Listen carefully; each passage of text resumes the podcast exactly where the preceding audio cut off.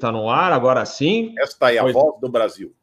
Vai lá, Peter. Em Brasília? Em Brasília, 20 horas. Esta é a é. voz da aviação com o Captain Bob. Uau! Eita, nós, hein? Boa noite, galera. Olha só, meu cenário tá diferente aqui, né? Eu já falei para a galera do chat, Captain Bob falando com a galera do chat aqui no canal Asa, ao vivo para o Brasil e todo mundo, e o mundo dos insetos também, porque Captain Bob está cercado de insetos. O pessoal já brincou, ah, é só fechar a porta, né? O, o problema é que os insetos aqui já estão viciados no repelente, então realmente é que está muito quente. Eu estou aqui no Oeste Santa Catarina, na casa dos meus queridos sogros, né, os avós dos meus filhos, o querido Arlindo Franzen e também a vovó Iris. Então, estou aqui temos o Wi-Fi, só que assim, é um Wi-Fi instável. Então, se o Captain Bob cair aqui, não, né, voando, mas se cair aqui, aí o pessoal assume a pilotagem e aí conduz o episódio e aí o Captain Bob volta assim que possível. Mas antes, vamos dar as boas-vindas aos nossos convidados hoje no Asa News. Uh, vamos começar. Nossa, peraí, só uma, uma coisa, Robert, para, para ah. começar. Comandante Robert. Ah, peraí. Peraí, ó. ó nossa, peraí, eu tô achando aqui a, a nossa vinheta aqui, peraí, ó. Vamos lá, vamos lá. Esqueci vinheta. aqui, peraí, você acha a vinheta aqui. uh, não, tudo bem, vai, eu vou, eu vou procurando aí. Faz a apresentação, já, eu já preparo aqui, ó. Opa, então é o seguinte: então, quando você prepara a vinheta, Captain Bob vai lembrar de algumas fonias engraçadas. Tem uma que, na realidade, a gente sabe que é piada. Eu acho difícil ter acontecido. Ou pegou algum daqueles pilotos mais é, tiradores de sarro que a gente tem, já que, por exemplo, onde eu vou falar? Nova York. Nova York, eles saem do, da fonia padrão. É, você tem muitas. É, muitas gravações até na internet do pessoal falando meio follow the three holes. Porra, aqui, é, seguir os três buracos, o que, que será isso, né? É, é, é o MD-11. então, é, o Solo Nova York, o pessoal é bem à vontade lá, então você escuta algumas coisas engraçadas. E me contaram uma que da época da Varig, mas é, aquela fala, ah, não, é piada, deve ser piada mesmo, mas que ficou engraçado, ficou. E aí, então, o solo é, de Kennedy falou assim, ah, Varig, uh, Kennedy, Kennedy Brown, Follow the Portuguese. Aí o cara da Varga, ah, eu falo, quem tá aí? No, Varg, follow the Portuguese, A340, the TAP Air Portugal, A340. Oh, yeah, ok. Mas que Varg, follow the Portuguese? Eu falo, quem tá aí? Não, é siga o português, né? Follow the Portuguese. Ah, era para seguir o A340 da TAP. É, essa é uma das também da, daquelas fonias que circulam pela internet. Outra é, é, foi, acho que em San José, na Califórnia, um, eu não sei se foi um American, pousou, livrou lá na última, aí o cara da torre falou assim, ah, o American, no solo aos tanto, pode livrar via Charlie, se não na Delta, se você preferir, já intercepta a Freeway 101, eu não sei se era esse o número, não deve ser, mas é que eu não lembro agora, e, e volte do jeito que você quiser. mas é isso aí. Você conseguiu já botar aí, ô Peter? Ou não, não estou achando, eu não lembro onde eu pus. Ah, Tudo bem, eu, eu, eu, eu, vou procurar. Eu não lembro onde eu, eu guardei ela. Vamos fazer um encerramento, hein, com essa música. É, deixa para encerrar. É. É. Eu vou dando as boas-vindas ao nosso amigo John. Opa, conseguiu. Con... Ó. É. Não, não conseguiu. Não. Vamos embora. Continue dando as boas-vindas, ele está procurando lá. Vamos embora. É, eu estou procurando. Fala aí, continue. E agora, eu agora estou ouvindo o meu, meu som. Olha, está vindo via satélite, agora desce. vamos, vamos lá, vamos. Vamos lá. Eita, nós, tá uma zona aqui, gente. Eu, eu acho que deram um catnip pro Bob. Não, Catnip. Ah, você tem gatos em casa, né, Sérgio Gonçalves? Deixa... Para quem não conhece, catnip é deixa o gato meio maluquinho. É, lá nos Estados Unidos falam que é tipo a maconha do gato. Tem um aqui, cara, que não pode ver o catnip, fica doidão, entendeu? É, é, é engraçado, gente. Ele fica. Ah, não, agora, agora normalizou o sistema aqui. Vamos lá. Vamos lá. Então vamos dar as, vamos dar as boas-vindas. Eu vou iniciar pelo Danny Glickmanas, meu amigo de infância. Não vou falar de quando, porque senão vai ser um bullying aqui para falar de idade. O Dani Glickmanas, que é diretor de um shopping center em São Paulo, a gente não vai falar que é do Center 3 e membro do Comitê Alumni de Empreendedorismo do Instituto de Ensino e Pesquisa, do INSPA. Bem-vindo a bordo, Dani Glickmanas. Vamos falar, nossa, a gente se conheceu acho que em 85, não foi?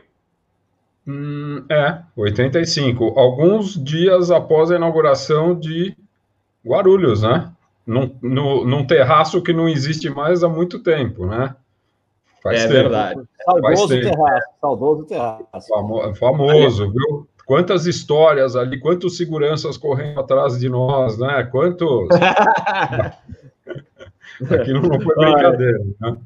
Mas é isso não, aí, é... gente. Uma, é, muito boa noite a todos, né? Robert, Peter, Sérgio, é, todos os seguidores do canal que estão aí é, nos ouvindo, nos assistindo agora, os que vão assistir depois, né? Que quando não dá para assistir, depois o pessoal corre para assistir no Repeteco com um pouco de propaganda, né? Aliás, a audiência, Robert, ela deve estar tá aumentando muito, porque cada vez tem mais propaganda, viu? Isso é, é verdade, eu acho que, acho que tem a ver mesmo. Tem, com certeza. Tem. Aquele, é aqueles, o, o, um, uma live, um vídeo, quando ele é ruim, eles não põem propaganda que é para acabar logo. Quando é bom, os caras botam um monte. É, é verdade. Ó, a gente está com 18,905, quase 19, então tá, tá subindo. Daqui a pouco estamos 19 mil inscritos. Aliás, agradecendo aqui a todos que dão apoio ao canal, sempre o apoio de vocês é super importante. Fala, Dani. Não, e, e, o mais legal é o seguinte: aqueles que antes da live começar e ficava negativo, eles desistiram. Não sei o que ainda tem, é. Ainda tem alguns aí. Alguns a é. gente conhece aqui pelos comentários. Aí, tipo, o cara assim, Captain Bob, você não deve falar durante o episódio. Daí eu fico pensando. Ué, mas o, o, canal não fui eu que criei, eu não sou editor-chefe, por que, que eu não vou falar no meu canal? Então, não, você fala demais. Falei assim, mas quando eu falei demais? É, na apresentação do PowerPoint. Ué, mas como é que eu vou apresentar o PowerPoint? eu já fiz no FlySafe, no, a gente tentou iniciar, não deu certo. Então, ó, eu vou, vou fazer como tem que ser agora no Asa News. É, um vai falando, você vai fazendo Libra. A gente poderia testar isso aí, viu, é Robert? Possível, é possível, é possível. É, vamos tentar, que aí você não fala, você só faz gesto, tá? Aliás, Captain Bob está numa degradação. Hoje, que seria um bom dia para cerveja, que aqui está quente pra caramba. Olha que o Captain Bob tomou antes do episódio, Neston. Mas é porque eu não jantei ainda, então para aguentar aí o, o, Isso o é... estômago vazio. É, uma vitaminazinha. Você está fazendo o merchan, você já está querendo. Tá vendo? Agora né, tem, tem a propaganda durante a live, entendeu? Você, é, entendeu? É, você falou é, dela agora, pô. Pronto. É, eu, eu, Acabou. Ó, isso, aqui não, isso aí não vale para Coffee Fan do Captain Bob. Isso aí é, só, só tem um alguém que ganha aqui, mas menos o Captain Bob. Mas vamos lá. Vamos também dar as boas-vindas ao Sérgio Gonçalves, que é empresário, advogado e editor responsável pelo grande portal 727datacenter.net. E quem não é apaixonado por um Boeing 727, não é, Sérgio? Coisa linda, né? Que avião, que avião. É. Hoje em dia, bom, primeiro, boa noite a todos, boa noite, Dani, Robert, Peter. Hum. É prazer estar com vocês aqui mais uma vez. Hoje em dia, até comentando do Boeing 727, tem cada vídeo aparecendo, coisas antigas que o pessoal está resgatando e colocando no YouTube ou no Facebook. É, eu peguei alguns esses dias de operações antigas da Panam com 727-100, de operações hum. de 727-100 e 200 do pessoal da National, que tinha o nome né, de as comissárias, né, o famoso Fly Me. É, umas coisas mais assim lindas, assim que eu nunca imaginei encontrar. Então, Peraí, é, é, só uma dúvida: é Fly Me ou Fly with Me? É, acho, que era, acho que era Fly Me, não era Fly With Me, se não me engano, acho que era Fly Me. Ixi, eu, ixi. quase certeza. Não, por isso que deu, na época tinha essa brincadeira lá. Gente, vai ter criança aqui, então vamos é, é, na, na, época tinha aquela famosa. É, é, teve uma. Teve, o pessoal pegava e tirava salvo exatamente disso, né? Na, na, na propaganda. É, porque tinha aquela famosa frase, né? Do, do, do coffee, tea, nem preciso continuar. Coffee, Mas enfim, eram outros tempos. É, coffee, tea or milk. Exactly. Mas então vamos embora. Boa noite para todo mundo. Só comentar um negócio. O Peter perguntou assim para mim, Sérgio, de quantos anos é aquela foto que estava na abertura do, do da, da, live de hoje? Eu falei, cara, aquele do ano passado, acho que de março do ano passado. É que agora é o seguinte, eu estou na versão pandemia, entendeu? Antes da pandemia eu era um A321, agora eu estou parecendo um 380, mas logo, logo a gente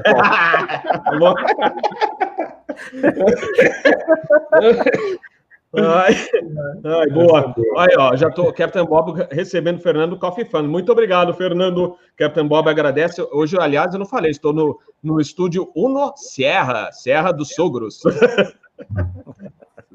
ai, ai. Mas vamos que vamos. E agora vamos também apresentar. É, esse nem precisa, né? A gente não precisa fazer a apresentação do Peter Beyond, mas vamos fazer assim mesmo, Peter Beyond, que é um cara é, especializado em tudo, na realidade. Até capelão ele é. Pô, então vamos lá. O Peter Beyond, que está falando de Irlanda, New Jordan, United States of America. E falando isso, hein? é, recomendações aos médicos do nosso querido presidente aí, tá, Peter? Peter Beyond, analista e consultor em Aviation Management, também deu aula de Airport Management, Aviation Management, Aviation Business, Safety, e entre outros. E, então, eu falo, o Peter é um faz tudo, inclusive capelão do aeroporto de Atlanta. Então, seja bem-vindo, Peter Beyond. Vamos lá, então. Senhores passageiros, bem-vindo a bordo do canal Asa. Notícias, análise, opinião sobre a indústria da aviação, aeroespacial e o mundo do Air Traffic Control. Apertem os cintos e vamos decolar agora. Torre Guarulhos, Asa 256, pedindo autorização para pouso. Asa 256 autorizado, 09 direita, vento 12006. Olha aí, agora já tem que atualizar. Já, já é o ASA 290, é agora, é isso? Agora vamos é, começar já... bem, que já teve a vinheta aí. Ó, um Ué. prazer estar aqui. É uma alegria aqui poder conversar de aviação. Fico animado toda sexta-feira aqui. Eu só queria dar um esclarecimento, pessoal. Eu falo inglês o tempo todo, eu escrevo todas as minhas anotações em inglês, eu faço tudo em inglês. Daí eu tenho que ficar pensando e traduzir para o português. Então, de vez em quando, some algumas palavras ou, ou fica difícil de lembrar. Então, desculpem se eu tenho que parar para pensar porque eu, eu penso em inglês já e eu fico traduzindo então. Mas uma alegria estar aqui, obrigado pelo convite aqui, espero que seja um dia gostoso hoje aqui. Obrigado. Valeu, valeu, Peter Beyond. Só passar um recado para a galerinha aqui, ó. Semana que vem, na quinta-feira, seria na sexta. Aliás, Peter, o recado já vai para você, tá? Que você já vai participar, já é o, é o, é o sócio honorário aqui do Asa News, né? É, não será na sexta, vai ser na quinta-feira. E a gente vai iniciar às sete horas da noite, tá? Uhum. sexta-feira, dia 8, 8 do 10, 7 horas da noite. Por que esse horário esdrúxulo, né? Porque a gente ou faz 6 da tarde ou 8 horas da noite. É, porque a gente, para falar das notícias da semana, é, é, a tempo do Tiago Sena, que é o CEO da Itapemirim, ele vai entrar às 8 horas da noite para anunciar oficialmente o início do processo seletivo na ITA Transportes Aéreos. O comandante John Long que é o diretor de operações, ligou para o Captain Bob hoje pela manhã e ligou para o comandante Rafael Santos, que é o líder do grupo Teaching for Free. E o John falou: olha, o Tiago quer anunciar é, finalmente o início né, oficial, agora sim, agora está correto, do processo seletivo da, na ITA Transportes Aéreos, mas ele quer fazer nos dois canais simultaneamente. Então, no ASA e no grupo Teaching for Free, que é liderado pelo nosso querido amigo Rafael Santos, comandante da Korean, e também é, mais conhecido como Tiozão.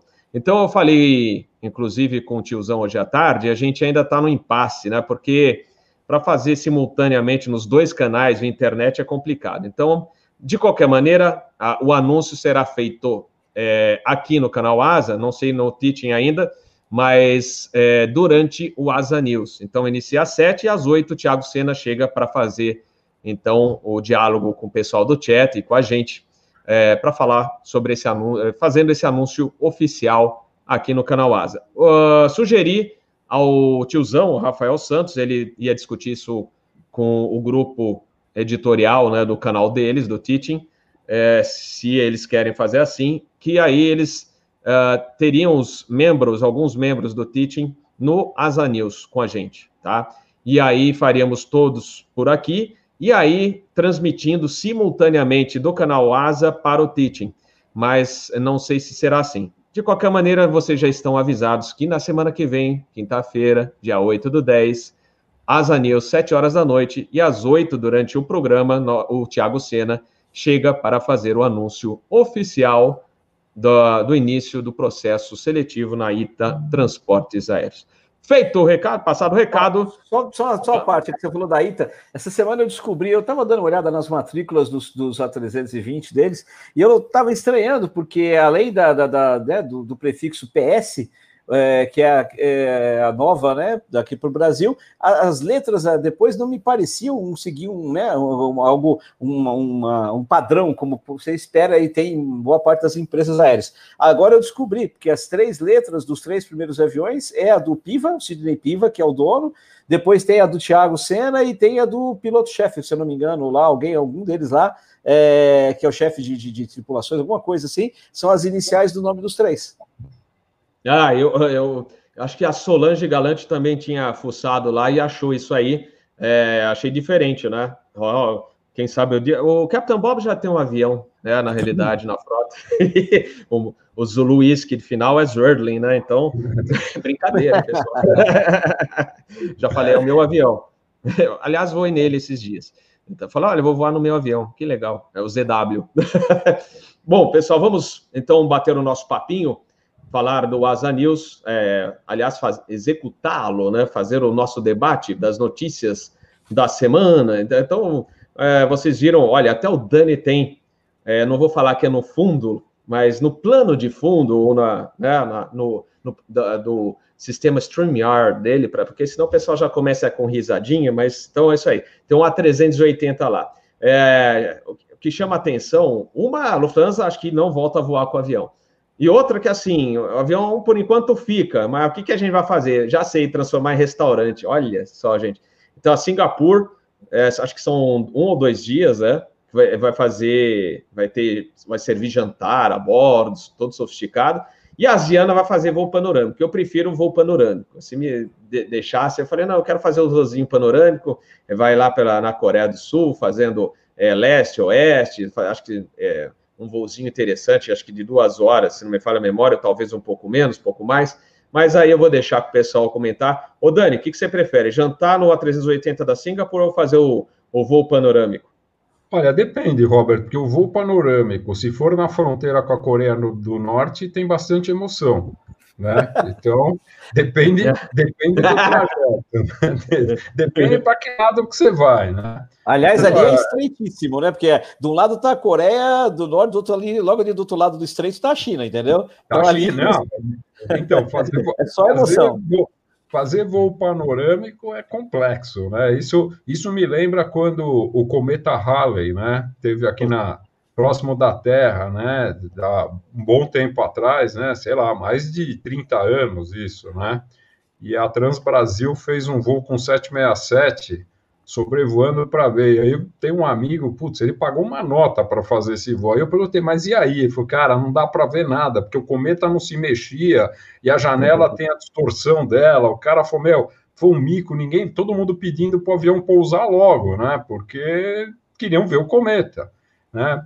Mas brincadeira à parte, eu acho, eu acho, Robert, que é o seguinte: é depende da experiência, né? Hoje o marketing, né? Hoje o, é, quando a gente fala de negócios, a gente sempre fala assim: eu tenho que vender uma experiência. Então nós estamos fazendo uma substituição de objetivo. Antes você tinha um avião enorme que era uma atração, né? Em rotas em que você tinha o A380 e outros aviões, Muita gente queria ir no A380 porque é uma experiência. O avião é, é simplesmente uma obra de arte, né? Gostando ou não do avião em si, eu duvido que não te, teve alguém falou, ah, eu não vou, não. Todo mundo quis conhecer esse avião, né? Fazer um, um, voo panorâmico com um avião desse chega a ser até engraçado, né? Capaz de o embarque demorar mais do que o próprio voo, né? Eles falaram que tem que ser três horas, né? Porque se eu lembro, uma coisa muito engraçada, primeiro, a primeira vez que eu lembro eu dentro de um avião foi um voo panorâmico da Sadia num Dart Herald e eu estava eu e o meu pai em Congonhas de repente, né, imagina né, a excitação daquela, daquele momento, de repente o comandante pega e fala assim, senhores, não vamos decolar porque não tem teto. E eu brigando com a moça falando, mas olha o teto do avião tá aqui, moça. Vamos embora, esse dia é o melhor dia da minha vida. E não teve o voo, eu tive que voltar uma semana depois, fiquei muito bravo. Mas é, o que acontece? Eu acho, Robert, são alternativas. Isso. eu é, acho... só, desculpe te interromper, Dani. Olha que o, o Richard escreveu. Se for sobre a Coreia do Norte, vai ser pavora, pavorâmico, não panorâmico. É, pavorâmico, é verdade. Pavorâmico. É verdade. pavorâmico. Então, Boa, mas eu, eu acho assim, qualquer uma das duas alternativas, elas são momentâneas, é só para dizer, dizer que tem um ou outro avião voando, ou um ou outro avião sendo aproveitado, porque pela frota que eles têm, o que, o, qual, é, qual é o, o valor agregado marginal disso? É nada, né? Quer dizer, tem, nós temos, a indústria de panelas deve estar sedenta pelo que vem de material reciclado pela frente, essa é que é a verdade, né? Então, eu acho que começar a fazer leilão de assento do A380 vai dar dinheiro, pedaços do A380, é o que você vai fazer, porque é são muitos aviões. Imagina a quantidade de aviões que você vai jogar ali em, em, no, no, Arizona, né, Peter? Arizona, Califórnia, vai mandar tudo para lá e a gente sabe o que vai acontecer, porque é um avião parado a gente sabe que ele também precisa de manutenção. Só que um avião menor precisa de uma manutenção, um avião muito maior, a manutenção é muito cara, né?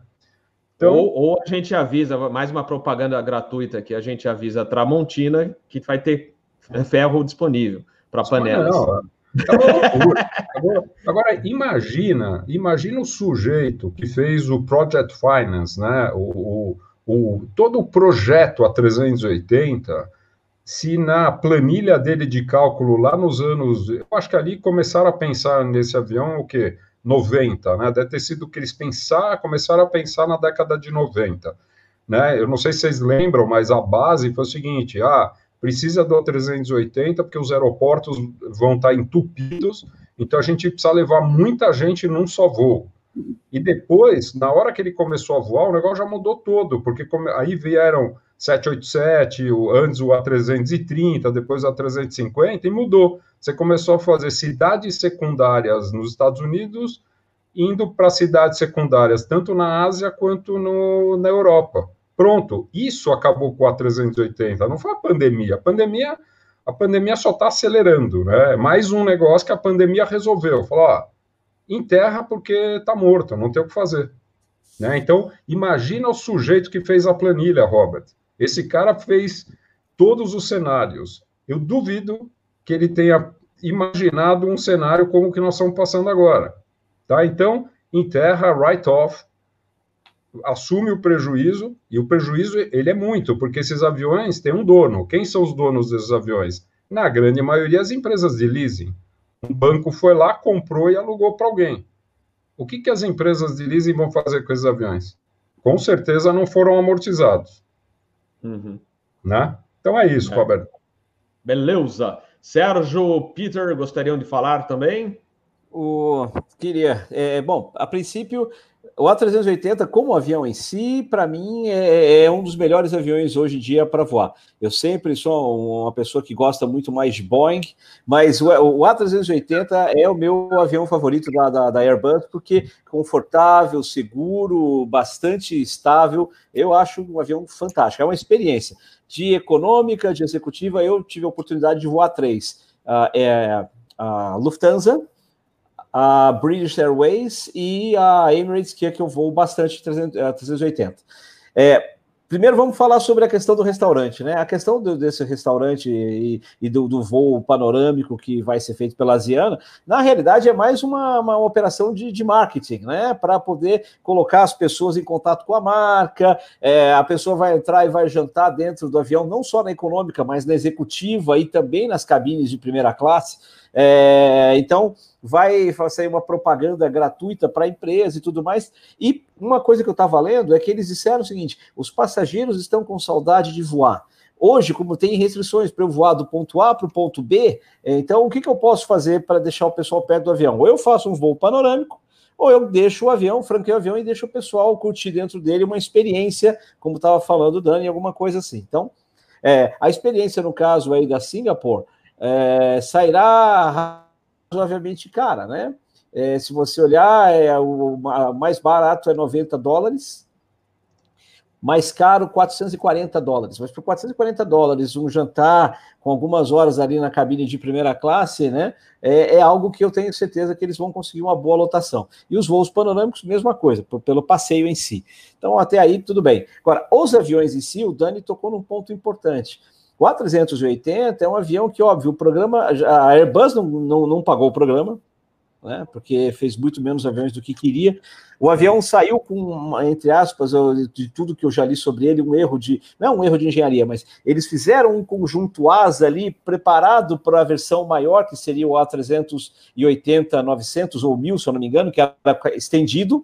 Então, o conjunto asa é para aquilo e o 800 é uma versão menor, não precisava ser tão pesado ali. Então, ele tem um pouco de pênalti em relação a isso. Então, quer dizer, o programa não andou. Mas boa parte dos aviões já completaram 10 anos de uso. Né? O, o Singapore, por exemplo, que foi a primeira a operar, entrou em operação em 2007 o primeiro a 380. Então, é, é, tem aí um bom tempo de operação, tudo mais, é, mas ele não casa com todas as empresas. A Emirates tem um caso único no A380, porque a Emirates opera um hub, traz gente do mundo inteiro para lá e sai gente para o mundo inteiro novamente.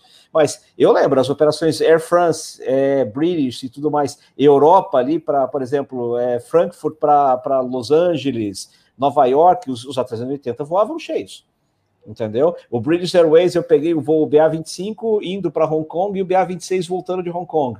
Fiz um voo só, os ambos lotados, entendeu? Então, é, era, mas era uma outra época. Hoje, esses voos intermediários, como diz o Peter, com é, aeroportos, por exemplo, eu já cheguei a pegar um voo voltando para os Estados Unidos de, de Tóquio para Denver, de Dreamliner, entendeu? Ou seja, muito menos pessoas, não ia dar para um voo grande, mas ali você, vai, você vai distribuindo, né? Quem precisa, eu ia, no caso, eu ia para a Flórida, então ao invés de ir para São Francisco ou para Los Angeles, já me colocaram no meio dos Estados Unidos, dali uma conexão muito mais rápida. Então, infelizmente, concordo. O A380, com exceção da Emirates, para mim, ele para as outras empresas está quase morto. A não ser que tenha mais gente igual o pessoal de Portugal, ou a, a Unipom, que está recebendo agora os três dela, né? Pois é, pois é. É, vamos ver o que, que vai acontecer, mas não, não vejo muito futuro. Talvez só a Emirates mesmo vai manter mais um pouco. Aliás, é a maior frota, né? Mas vamos ver o que vai acontecer. Peter, gostaria também de ah, comentar. Falar da Singapura, né? Eu dou um curso para a IATA, chama Ancillary Revenue Strategy. E aqui no ASA a gente ensina inglês também, tá? Faz parte aqui. Você, aqui é chique, você aprende inglês. Então, Ancillary Revenue Strategy. São, são uh, ganhos que a empresa pode ter além do ticket, além do que você pode vender do ticket, outras coisas, né?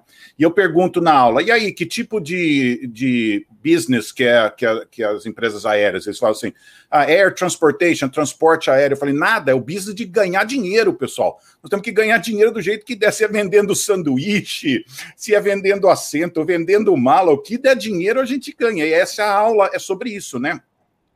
Inclusive, tive vários alunos lá do Middle East nas minhas classes, né? Então, pessoal, o que tiver dando dinheiro é pouco, muito, vamos aproveitar, né? Mas também, realmente, é uma coisa do marketing, né? E só para você ter uma ideia, aqui na Delta eles vendem parte de avião, viu? Só para vocês saberem aqui, acho que a cada 15 dias tem tipo uma. uma é, é, como que fala? Auction. Como que fala? Auction. Aí, mais leilão. uma. Leilão. Leilão. Leilão. leilão auction né, em português. E eles vendem até assento de avião, você pode comprar aqui assento de avião de vez em quando. Eles vendem coisa aqui. Então é um jeito de ganhar dinheiro, né? E o da Korean também, né? Uma coisa de marketing, né? Que sai, na, sai notícia em tudo quanto é lugar, mantém o nome da empresa funcionando. Mas eu olhei lá no website, já não estava mais. Eu acho que já devem ter vendido tudo. Daí eu fui olhar de um outro voo que foi feito na, uh, em Taiwan eles fizeram um voo parecido para 120 pessoas, vendeu em quatro minutos. Em quatro minutos eles venderam 120. Então é popular, é uma coisa boa, né? É, quanto mais ah. alto o ticket, mais fácil de vender, porque está cheio de gente com dinheiro. É.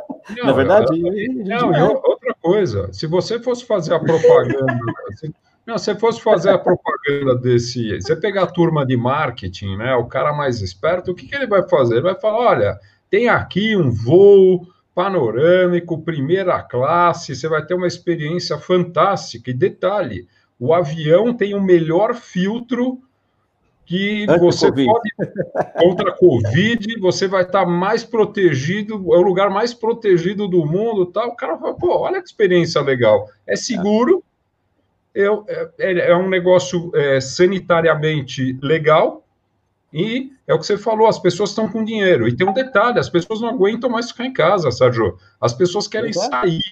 Elas não. Elas falam, meu, eu quero voltar. Tanto é, o pessoal é, fala, não, poxa, os barzinhos no final de semana à noite estão cheios, e o pessoal é louco tal. É que ó, chega uma hora que acho que as pessoas não. E tem um pouco de responsabilidade, óbvio, mas também tem o lado, não é brincadeira, nós estamos nisso desde março.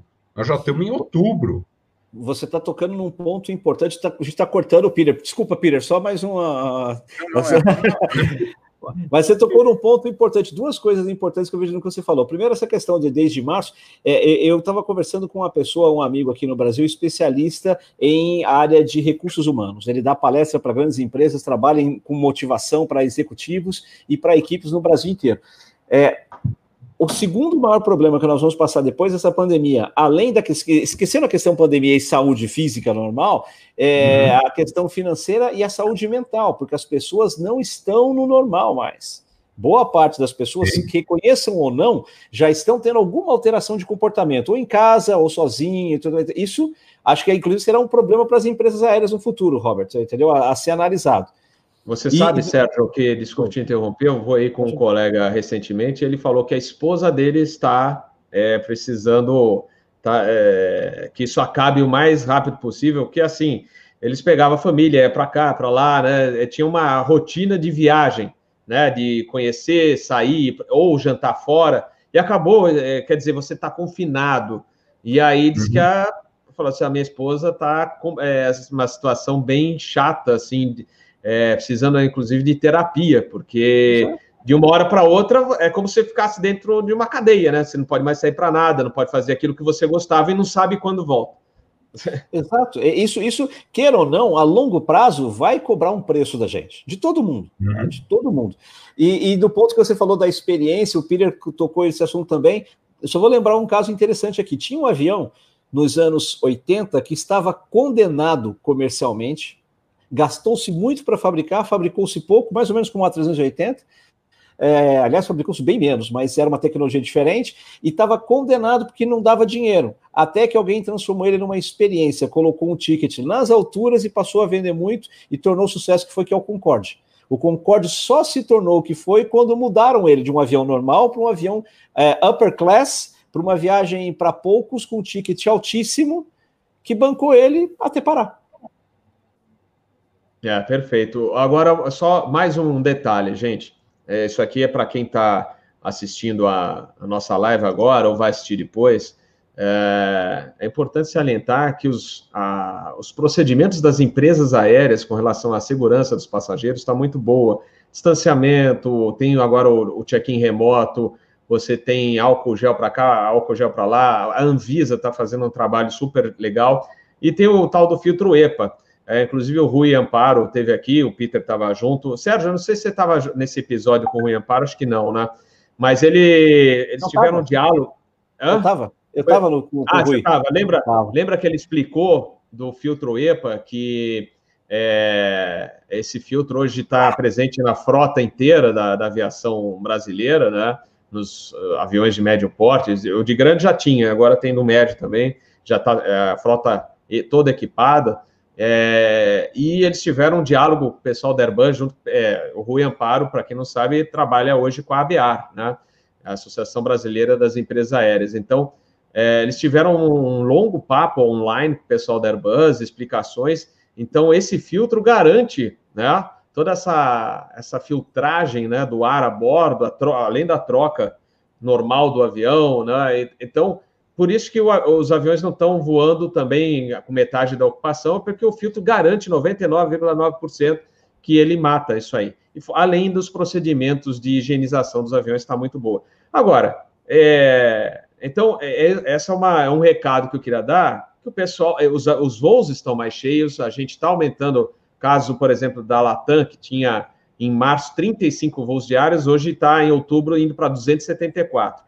Então, a parte doméstica está boa, tem os, os números estão melhorando. A internacional ainda é complicado, porque você tem as restrições no exterior. O próprio Captain Bob dia, é, seria no dia 30, iria para Lima. o voo acabou cancelado porque o Peru não abriu ainda as fronteiras. Então, é, existem restrições. Mas já temos voos né, operando Montevidéu, Santiago, Nova York, Miami, nós temos Londres, não é, frequências diárias, mas Madrid, é, então agora vai começar a Cidade do México. Então, aos poucos, a gente vai voltando à normalidade. Fiquem seguros que uh, os aviões estão sendo bem preparados para o voo dos passageiros. Ah, e eu, uma ressalva que eu faço: eu peguei né, o tal do Lord Voldemort, que a gente chama para não, não falar o nome do tal vírus chinês aqui, porque dizem as, as AFAS que, inclusive, prejudica aqui o canal, se falar do tal nome, então não vou falar. Eu vou adquirir o, o apelido que deram para o monstrinho chinês de Lord Voldemort, que é o, é o malvado lá do Harry Potter. Mas, é, então, aonde que eu peguei? Se você for pensar, é impossível você determinar como você pegou. Por exemplo, eu faço encomendas pelo Mercado Livre. Nada, a gente tenta né, desinfetar, passa lisoforme, essas coisas, mas quem garante que não, né, alguma coisa não venha? Então, é meio que impossível hoje. A gente faz todo possível, né? Ou, ou tudo que está ao nosso alcance. Mas, agora, é, é, a gente está torcendo para a chegada da vacina aí no final do ano, e aí certamente as coisas vão melhorar muito mais. Né? Desculpe ter interrompido meus queridos convidados, só queria passar esse recado para que as pessoas fiquem tranquilas de voltarem a voar, que os filtros estão é, sendo utilizados, é, toda a frota, é, o filtro EPA, é, você tem higienização, a Anvisa está monitorando isso, então volta a voar, e a gente está vendo os voos mais cheios e a, a malha de voos está sendo incrementada nesse mês de outubro, então é uma boa notícia. Ô, Robert, uh, como sempre, fala. o mais, mais perigoso do que voar é o trajeto até o aeroporto. Né? E com questão do Covid, acho que mais perigoso é o trajeto até o aeroporto e o próprio aeroporto em si. A fila para você passar né, ali a, a segurança, aquela coisa uhum. toda. O avião é a parte mais tranquila. Pois é, pois é. Bom, é, vocês, é, Peter, eu não sei se você queria concluir. Não, a, é, não, tá Era só isso que eu queria falar, rapidinho, já terminei. ah, então tá bom. Bom, pessoal, vamos falar da American Airlines. Ela, eu acho que até a gente já chegou a comentar alguma coisa, ou foi o Captain Bob no Instagram, que a American é, é, reformulou a malha de voos para o Brasil. É, comentaram de Manaus, mas eles queriam dizer que para a capital carioca, Rio de Janeiro, a American terá ligações diárias, Miami a partir do dia 17 de dezembro, com 7878, né? É, Galeão, Nova York, não, não mais, não teremos mais esse voo Galeão, Nova York. Para Guarulhos, vamos ficar com Dallas, só que é com 7878. Lembrando que esse voo era operado com 777-300 até pouco tempo atrás e lotado. Você não conseguia, se você tivesse sujeito espaço vago, estava ferrado. Então, é, é, reduziram para o 787 e aquelas frequências diárias que tinham entre Guarulhos e Miami foram reduzidas a apenas uma única frequência, é, com 777-300ER, a mesma coisa Nova York é, para São Paulo será operado com 777-300ER. Uh, uma notícia ruim que a gente tem que falar, mas eu acho que isso ainda vai ser revertido, são as 32 mil demissões entre American e United nos Estados Unidos, porque aquele pacotão do presidente, né, do Trump, é, encerrou hoje e hoje as empresas iam demitir essa turma. Mas eu acho que vai sair outro pacotão em pouco tempo e isso aí será revertido, até porque é, uma das notícias que a gente ia, vai também comentar junto é da Breeze, que é a empresa do Dave Neeleman, que fundou a Azul aqui no Brasil, é a nova empresa nos Estados Unidos, e ele vai receber nesse mês o primeiro Embraer que vem aqui da Azul, né? Então ele vai criar uma empresa nova nos Estados Unidos para no início, no final do ano desse ano, no início do ano que vem, no máximo, tá já a operação. Ele não ia apostar na vinda desses aviões, ia pedir para acelerar a chegada desses aviões, se ele não acreditasse que as coisas vão melhorar e que vai ter um up logo, logo nos Estados Unidos. Uh, Peter Biondi gostaria de comentar? Uh, primeiro da American, eu percebi que eles uh, já estão tentando aproveitar o Natal aqui, né? Eles vão colocar dois voos no dia 17 de dezembro, né? E quem sabe até lá já tem alguma vacina e o governo americano libere, né? Mas é interessante, eu recebi pelo menos umas cinco ligações nas últimas duas semanas, gente me perguntando: oh, já está podendo ir para os Estados Unidos? Já está podendo ir para os Estados Unidos? A brasileirada tá esperando. Tem um monte de gente ali. Vai ser que nem abrir porteira de, de do gado, assim. Tá todo mundo esperando, pessoal. É, o pessoal tá ansioso para que acabe. Então, as companhias acho que estão tendo, né? Porque eles, eles veem que as pessoas estão indo no website, eles veem da onde vem uh, os, os hits nos websites. Então, eles sabem que tem um potencial, né? Então, só estão esperando as, as, ligações do governo, né? Então, isso é muito importante aqui. Então, a American está fazendo isso provavelmente baseado em informações uh, uh, de marketing que eles têm, né? A Google está passando muita informação para eles, o que, que as pessoas estão pesquisando. O que deve ter de brasileiro lá? Orlando, Miami, Orlando, Miami, né? Então, isso, é, isso, isso é coisa baseada em pesquisa, né? Não é assim uma coisa aleatória, não, né? E essas demissões dos Estados Unidos, uh, vai, esperamos que vá reverter, não dure muito tempo. As pessoas já estavam esperando, então também não é que vai ser surpresa para ninguém, as pessoas já estavam economizando, já não é que também vai, vai ter gente morrendo de fome, né? Estava todo mundo já uh, prevenido, né? Então vamos esperar que passe rápido. Sérgio, é, eu, eu, eu tenho, temo que a gente é, demore algum tempo ainda para ter esse grande número de voos internacionais. A, as vacinas, eu tenho acompanhado esse assunto porque uh, no meu trabalho, no dia a dia, nós estamos intermediando a, a vinda para o Brasil de, de uma vacina chinesa. E ainda hoje eu recebi uma notícia sobre a vacina de Oxford. É, já foi dito que não deve ter liberação antes de janeiro. Então, eu acredito que para Natal não seja possível, mas early 2021, ou seja, no começo do ano, eu acho que é mais factível a gente pensar. Então, eu imagino que as empresas aéreas americanas vão se programar muito para o grande verão lá, do ano que vem, que vai ser forte. É, e internamente, como você falou, Robert, é mais tranquilo, porque você vê, os voos estão começando a, a, aumentar aqui no Brasil. Nos Estados Unidos, os voos internos praticamente não pararam com a mesma frequência que pararam nos outros países. A gente chegou a ver isso no mapa e tal. É, e é o que vai sustentar as empresas aéreas, né? As rotas de longo curso, os aviões de longo curso é que estarão um pouquinho mais é, atrapalhados nesse caminho. E o, o, uma questão que o Peter comentou agora há pouco, estava falando sobre incentivos que governos dão e tudo mais. O governo americano deve trazer mais uma rodada de empréstimos, né? É bom que se diga que não é tá dando dinheiro, né? Está emprestando dinheiro para as empresas, mas eu estava lendo que essa última, que, a, que o empréstimo atual não contempla cláusula que faça com que as empresas sejam obrigadas a manter os empregos, como foi da primeira vez. Né? Então, algum ajuste nesse caminho eles vão fazer. É, mas a gente espera que não seja desse tamanho, porque é, é uma quantia muito grande de pessoas e eu espero que não se confirme isso não. Perfeito. Dani, Olha, o Sérgio, é, é, eu concordo com você, né? Quando você fala é uma quantidade muito grande de pessoas, mas eu, eu, eu aprendi quando a gente compara Estados Unidos, o primeiro mundo, com o Brasil, tem uma você que é advogado, você sabe bem disso, né? O que a nossa legislação trabalhista, que teve reforma, como ela atrapalha o reemprego, né? E isso, isso é um pecado.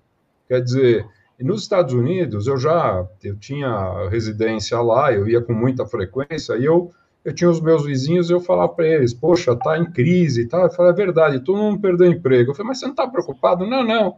Aqui é um ciclo econômico, já já volta e vai contratar todo é mundo, não tem, não tem problema. Você vai no banco, você renegocia, a sua vida continua. Claro, eles ficam preocupados, né? Eles como ser humano, eles ficam impactados por estar em recessão.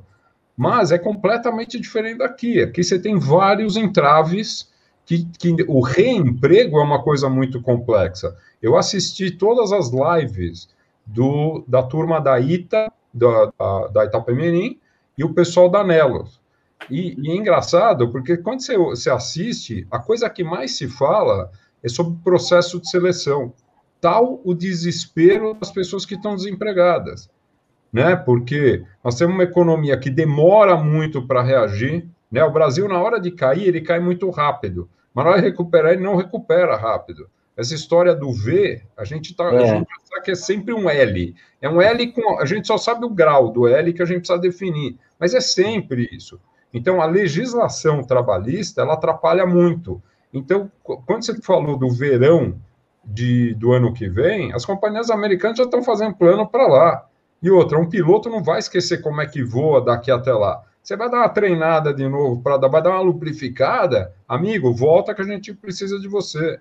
E os sindicatos lá, eu, eu, uma coisa, eu também acompanhei muito as negociações dos sindicatos aqui, é, conversar as lives, as negociações com as companhias aéreas e tudo, e vi também em, quando a American juntou com a US Airways, tá? Eu acompanhei muito, ok? Porque eu, eu, eu botei dinheiro na American falando, a, a US Airways vai comprar, o negócio vai dar certo. Eu acompanhava as reuniões daqui, porque eu comprei um pouco de ações, então eu podia participar do, dos encontros que tinham. Era inacreditável as explicações do presidente da American Airlines naquela ocasião, e sentado do lado do presidente da US Airways, ele explicando o fluxo de caixa, falando como a receita da companhia ia, ia é, se manifestar, é, o acordo que eles fizeram, não sei se vocês lembram naquela época, acho que o Peter vai lembrar bem disso, que eles tiveram que renegociar todos os leasings dos Embraer, os 140, os 145, eles fizeram uma mega negociação. Então, os, os empregados acompanharam aquilo nos detalhes, tá? Então, eu pego aquele proxy, aquilo que eu assisti lá. Aí eu venho para cá e eu vejo uma guerra, né? Então, quer dizer, eu vejo, eu, eu assisti muito e eu vi todo mundo, não, porque esse é sacana, esse é sacana. Eu falo assim, os dois lados estão errados. Um lado porque não se interessa em entender o financial da empresa, e a empresa também não senta com o cara e fala, meu amigo, vem cá, nós vamos fazer conta simples para eu mostrar para vocês o que está acontecendo. Então, eu, é, é, é, é, triste isso, porque a solução podia ser menos dolorida, porque aqui para recuperar vai demorar. Tá? Então, é assim: 32 mil é, demitidos nos Estados Unidos, a, o impacto é muito menor do que os 3.200 que foram demitidos outro dia aqui. Vocês vão ver, a história conta isso, não é o Dani que está aqui falando uma abobrinha. Não, daqui a um ano e meio, a gente marca um, vocês me cobram. Né? Eu acho que a economia vai estar tá melhor, a gente vai ver o que aconteceu. E você, eu, eu sei que aqui tem uma audiência de todo o pessoal da aviação, né? Comandantes que, e, e, e bons profissionais que acabaram de ser desligados das vossas empresas, eles vão mostrar para gente, eles vão é, ratificar o que eu estou falando. Então, é, é uma brincadeira, é conversando que a gente se entende. Faltou esta conversa ativa. Tá? Então é isso, Roberto. É. É a diferença de uma, só um detalhe, a diferença de uma economia de mercado para uma economia paternalista como a brasileira, na é verdade, Exatamente. onde é, é, é, cria-se esse, esse, esse, antagonismo que na realidade não devia existir. Quando você passa a olhar o que a empresa aérea tem de problema, por exemplo, nos Estados Unidos, eu cheguei a ter empresa lá, trabalhei durante um tempo, e assim, você demite um funcionário nos Estados Unidos, ele sai tranquilo, numa boa. É, é, eu saio hoje, eu no fim da semana, tá tudo certo, não tem problema nenhum. Aqui no Brasil, até mesmo a recontratação que você mencionou aí é proibida. É, você não pode recontratar Sim. e o seu salário não pode ter um problema, entendeu? Ah, então fica difícil, né? É. é. Complicado. Bom, vamos seguindo aqui com as notícias. Duas boas, uma ruim. É, a boa, por exemplo, é que a Avianca colombiana voltou para hoje em Guarulhos, né, Guarulhos e Galeão, é, entre Bogotá. Lembrando que não é a Avianca Brasil, é a Avianca colombiana, gente, tá? Então, é, são duas frequências semanais, aumentando mais duas depois, é, entre Bogotá, Guarulhos e Rio de Janeiro, né? É, começou agora em outubro, deixa eu ver se tem mais alguma informação. A partir do dia 15 de outubro, então, ganha mais duas frequências, são duas agora, e, e depois somam mais duas, é, ficando então em quatro frequências. Depois, deixa eu ver se tem mais alguma informação. Acho que. Pra, pra, essa... Ô, Robert, ô, Robert. A, a, só fazendo aí uma acrescentando um negócio pela sua Avianca, a Avianca Brasil teve a falência decretada esses dias, viu? É, finalizada, é isso mesmo. Finalizaram, está é. Tá decretado mesmo. Eu só espero que os funcionários é, recebam, né, o que é, um dia, né, que aqui no Brasil é um dia, espero, espero que recebam, né, o que ficaram devendo, né, que eu, inclusive a madrinha do meu filho mais, no, mais novo trabalhava lá em terra e ficou a ver navios, é, mas é, é, é o estilo brasileiro, infelizmente. Uh, bom, Uh, voltando também à boa notícia, Air France era operar 50% do, do seu, da sua malha entre novembro e dezembro.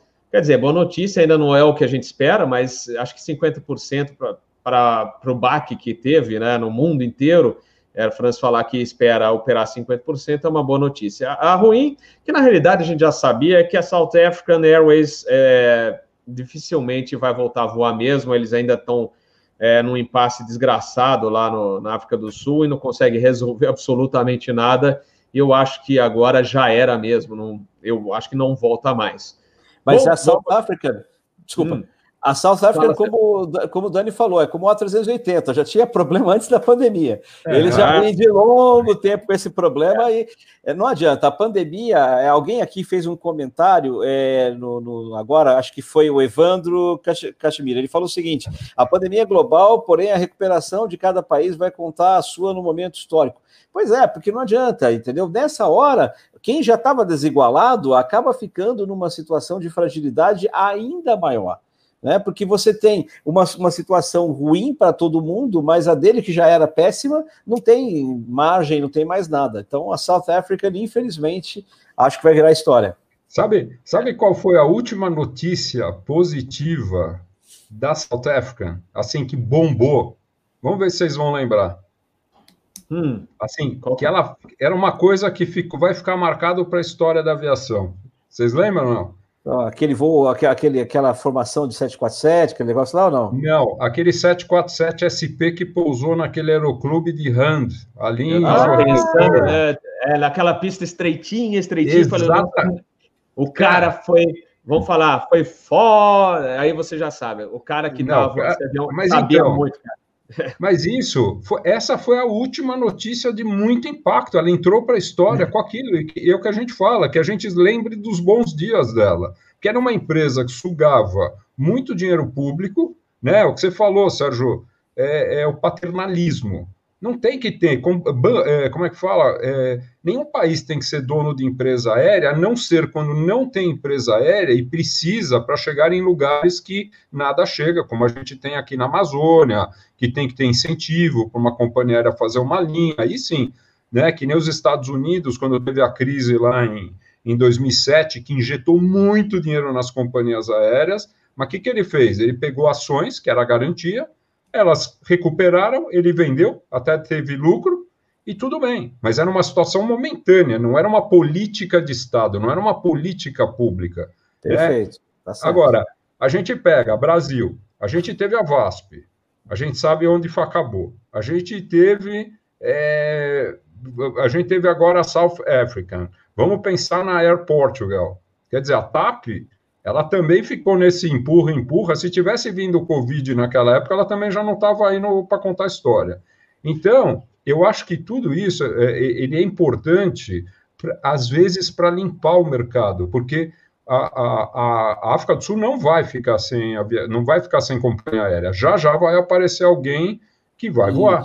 Mas vai, vai, vai ser mais fácil você colocar dinheiro numa estrutura nova claro, que nessa tem os vistos claro. do que você ficar enterrando caminhão de dinheiro naquilo que não sai do lugar, né? Com certeza, com certeza. A, a, a, as companhias aéreas no Brasil que foram vendidas eventualmente, porque tinham slots em aeroportos importantes. Então, você não comprava o business, você comprava o gate, né? O direito de poder pousar. Né? É que agora a regra no Brasil da ANAC mudou, então não é mais um patrimônio, né? A empresa quebra, não vale mais nada aquele slot. É uma pena, porque isso ajudaria os, uh, os, os funcionários, né, que vão ficar sem nada. O Robert falou da Avianca, até onde eu lembro, a Avianca, todo o patrimônio dela era leasing, eu não acho que vai ter muita coisa para ajudar na liquidação final. Né? Mas, por exemplo, se os slots fossem patrimônio, poderia ter o leilão, arrecadar dinheiro e ajudar esses funcionários. Mas é uma política de Estado, você não tem o que fazer. Tá? É, o Richard, Richard alertando aí que ele se preocupa com o grupo da Air France, falando da, da malha deles, que estão operando vários voos para o Brasil, é, não, não reduziram tudo aí, e mais né, com pouco aproveitamento. Então ele falou assim: é, tem que tomar cuidado. Peter Biondi. Uh, sobre a South Africa, né? Há uns cinco anos atrás, eu tive a oportunidade de encontrar com um pessoal que trabalha na South, na South Africa aqui nos Estados Unidos. Eles têm um escritório na, na Flórida, acho que é Mianmar, Miramar, eu não lembro aquela região ali, né? Eles ficam ali. Eu tive a oportunidade de conversar com eles sobre alguns assuntos, né? Daí eu fui começar a pesquisar mais, né? E realmente tem muita corrupção, muita má gestão, coisa antiga, né? E nos últimos três anos foram injetados 1,1 bilhão na companhia. E um dos artigos que eu li parece que é essa a ideia mesmo, começar do zero mesmo, né? Que nem a Suicer, né? Que acabou e Isso. começou uma empresa nova. Parece que tem gente lá na África do Sul que já está com essa ideia. Olha, vamos pegar que está tudo errado e começar direito do começo e da maneira certa, né? Então, uh, essa deve ser uma, uma opção para eles. E uma coisa interessante, quando eu comecei a fazer esse trabalho aí com a, com a South Africa, eu conheço muita gente que vai para Johannesburgo, porque aqui de Atlanta tem o voo uh, longo da Delta que vai para lá. Então, eu já conversei com muito passageiro, né? E tem um fenômeno em alguns lugares da África, que é aquela coisa da aculturação da colônia, né? É muito mais chique voar na, em outras companhias, né? Então ainda tem muito isso na Europa, né? Então muita gente prefere voar numa British Airways, numa Lufthansa, numa companhia chique, né? Do que às vezes voar na, na companhia do próprio país, né? Então é uma coisa cultural que estão tentando vencer, algumas companhias já, cons já conseguiram, mas muita competição na África também, né? A Ethiopian, uh, Air Maroc foram, foram empresas que cresceram e a, e a Southwest estava a, a South, uh, South Africa estava acomodada, né? E não percebeu essa concorrência forte vindo, né? E, inclusive, parece que a British Airways tem uma companhia lá dentro, uma companhia doméstica. Com, comer, comer, é? comer. comer, isso mesmo. Então, eles não. Quando chegou a concorrência, eles balançaram, né? Comer voou 727. Na, desculpa, voou 727 lá com aquela pintura que parecia o kilt em inglês na cauda uhum. e tudo. Chegaram a voar. Muito legal. A, a, a, Comer é a que faz o voo lá para a ilha de Santa Helena, não é? Eu acho Ali, que sim. Ah, acho que é. é a Comer, é, acho que é ela mesmo. Acho que é ela é a Comer, porque se for a South Africa, né, Santa Helena vai ficar sem voo, né? é. Pois é. E é, e é um problema, porque o, o avião chegou lá e eles aposentaram o navio que fazia a ligação. Então, eles não têm alternativa, eles precisam ter esse, esse voo. Né? Então, mas onde tem problema tem oportunidade, né? Não, é um voo subsidiado, então a, a, renda das pessoas não importa tanto, o governo inglês dá uma ajuda, porque é, uma, é a ponte que abastece a cidade, né? né? Foi, que foi ali Santa Helena, né? Inclusive que tinha o problema do, do vento, né? Que o, que ah, é, é verdade. Tem, não é qualquer um que pode ir para lá, não. Tem que ser um Embraer, tem que ser aquela turma que foi treinada. É, é, é uma coisa meio complexa, né? É verdade. Olha aí o pessoal do Teaching for Free dando boa noite aí para o Captain Bob. Boa noite, pessoal. Um abraço para vocês aí, acompanhando aqui também a live. É, que mais? Uh, eu ia comentar alguma coisa. Ah, falaram da Alitalia. A Alitalia também é outra empresa. Quase o mesmo caminho. É, é. E aí eu lembro, sabe de quem? Da Aerolíneas Argentinas. Lembra? Privatizou, foi para a Ibéria, aí quase fechou e pra, aí estatizou Não, de novo. Agora, para para pensar na aerolíneas, quero, se você olhar o, Fly, o Flight Radar, o FR-24, a Argentina não tem voo interno há muito tempo. Você imagina a empresa que é quase uma repartição pública, né? Aquilo ali é muito complexo. Né? Então você tem lá, não tem um avião voando lá dentro, você vê voos da KLM, da Air France, você vê os cargueiros, né? Os cargueiros ainda continuam voando muito para cá, você vê muito Qatar, você vê, né? Então, só que a Argentina está parada, ela já foi para a mão de um, já voltou para o Estado, é uma festa, né? E a Itália é brincadeira o que já se gastou nessa empresa. Então, quer dizer, e devem estar tá pondo mais, né? Com certeza vão botar mais dinheiro. Aliás, só para falar, a gente falou de, de, Alita, de Alitalia, e eu lembrei, tem uma notícia muito interessante a, a, a Skytrax, né, que tem aquele o índice das melhores companhias, os melhores aeroportos, ela soltou um índice dos melhores aeroportos frente ao Covid, tá? E vocês não vão acreditar quem é o aeroporto número um do mundo. Roma, Fiumicino. É o melhor aeroporto do mundo frente à Covid. Então, Mas se eu sou. que a Itália passou, tinha que ser mesmo. Tem, tem. Mas olha que interessante, se eu sou a Itália, o cara de marketing da Itália, eu aproveitava e falava: olha, voa comigo que eu vou para o lugar que tem o melhor aeroporto. Ele, é, ele, ganhou cinco, ele ganhou cinco estrelas. E aí eu vi lá, quem ganhou quatro? Frankfurt, Hamburgo e Düsseldorf. Atenas, o Malpensa na, em Milão, é, Nice e o Sabirra lá de Istambul. Lá de. O, aquele que é para voo charters, né? Que, aquele que é menor. Você, ah. tem, um, você tem um novo. Então, é, esses são linha de frente do contra o Covid. Aí você vai falar, poxa, mas não tem nenhum americano, parece que eles ainda estão fazendo o, as visitas que precisam ser feitas para ranquear os americanos. Mas Europa já todos foram feitos. Tá? Ah, beleza. Olha quem tá aí, ó. Tiozão, tiozão, comandante Rafael Santos, falamos lá no início, né, do nosso episódio da próxima quinta. E também Maurício Souza, CEO aí da Nela. Estou até falando para ele, quer entrar? Estou aguardando a resposta dele aqui para ele dar um alô aqui para a gente. Um uhum. grande abraço, Maurício. Bem-vindo ao Hora também. Deixa o tiozão não, falou, tiozão não falou mais do Corinthians, eu não sei o que aconteceu com ele. tá groundeado, tá groundeado. Tá Bom, eu não posso comentar aqui. Porque... Bom, fala aí, fala. Só uma coisinha.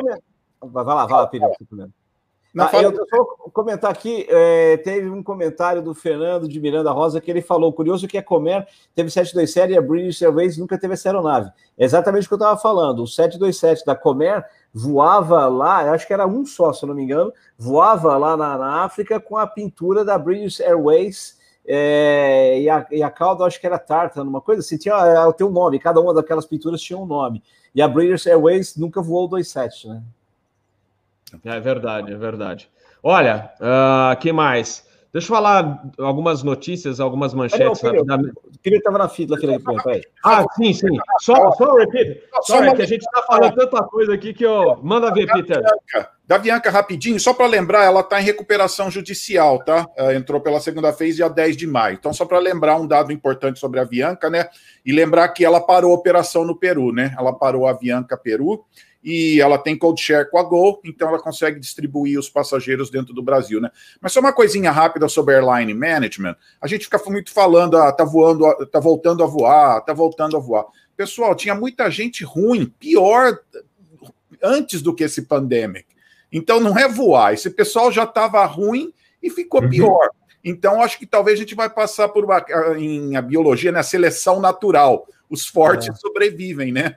Então, Exatamente. O que pode acontecer nisso é a seleção natural. Os fortes sobrevivem. Mas tem gente que estava ruim com os, com, em 2019, em 2018, então, em 2019, com um monte de gente voando.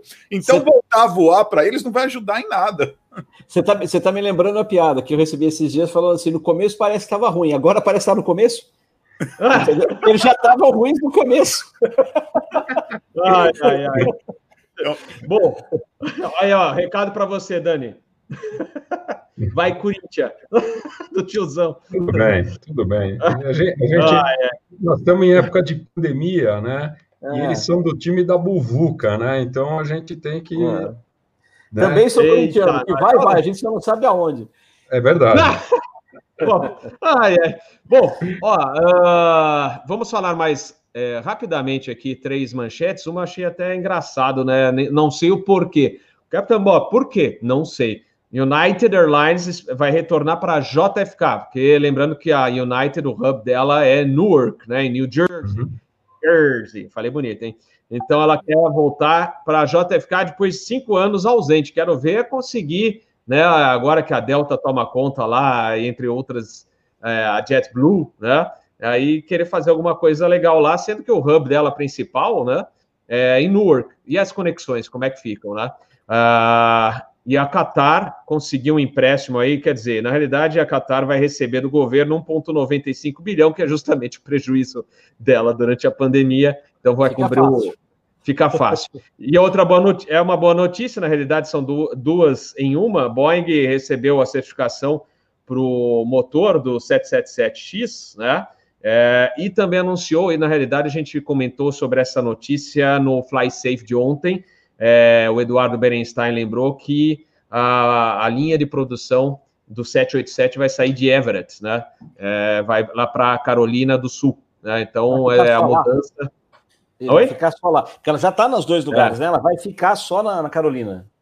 É. Opa, olha, tem gente chegando aqui. Peraí, vamos ver. Opa, olha lá, olha lá. Eita, olha lá. Olha o Maurício aí. Cinco, livre tá. É. Fala, Maurício, tudo bem? Boa noite, senhores. Em casa. Mais uma vez. Ei, coisa boa, hein? E a cervejinha, tá aí já? Não posso beber. Ah, tá. Então, tudo bem, tudo bem. Ah, eu falei, ó, é propaganda gratuita, mas olha a minha bebida de hoje, Neston. Maurício, bem-vindo aí, eu vi. olha aí, tá vendo? Tá vendo? Hoje o pessoal tá comportado aqui, acho que estão seguindo os conselhos do Peter aqui, não. Eu vou ficar só no chazinho, né, Peter? Mas, ô, Maurício, tudo a bordo aqui, eu vi que você estava. É Stanberry, né? Aqui é só na fonte Stanberry. Olha aí, olha aí. Mas eu vou aproveitar, a gente estava dando as últimas, é, ia comentar as últimas manchetes aqui do, da, no nosso Asa News, mas aproveitar que você está aí, é, eu vi, nós vimos a sua última live, né? Na realidade, vários de vocês, né, da direção estava a bordo lá do episódio do Teaching for Free, foi muito legal. E queria saber, né, aproveitar que você está aqui, é, que você acompanha, a gente até mencionou, pessoal, na, na nossa live com o Maurício, que o, ele fez contato com a gente através do Asa porque ele viu que a gente tinha mandado uma mensagem para ele no LinkedIn, ele foi procurar e achou e entrou em contato conosco. Então, agradecer, Maurício, sempre que você está atento aqui à nossa programação. De vez em quando, o Maurício manda uma foto, olha, estou acompanhando, legal. E aproveitar, né? Se você quiser anunciar qualquer novidade aqui durante o nosso Asa News agora, fique à vontade. Ou se quiser comentar as notícias também, fique à vontade de bater um papinho conosco.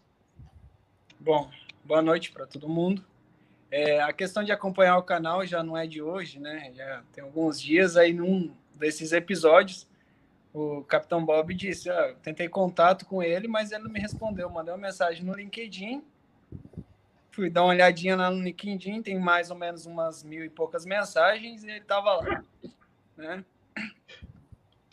Bom, as notícias da semana, uh, o tiozão já deu, né? Tiozão, eu vou te apoiar no Vai Corinthians.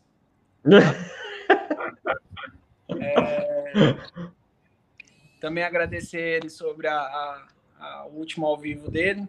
Ele fez uma entrada com o Dinho, o Dinho deu uma, uma explanada melhor do que está acontecendo, né? De, da mudança da companhia. Realmente a gente mudou, é, para o 72, por um, uma série Opa. de episódios que aconteceu, a gente chegou num denominador comum que o 72 que vai atender melhor a rota, né? Temos os dois comprados, que nesse exato momento eles estão negociando com os brokers para a gente conseguir trocar esses 2,42 que a gente já tinha pago, né? Pelo 72. Também estamos em vias de fato de algumas outras aeronaves já, já estão em negociação com isso.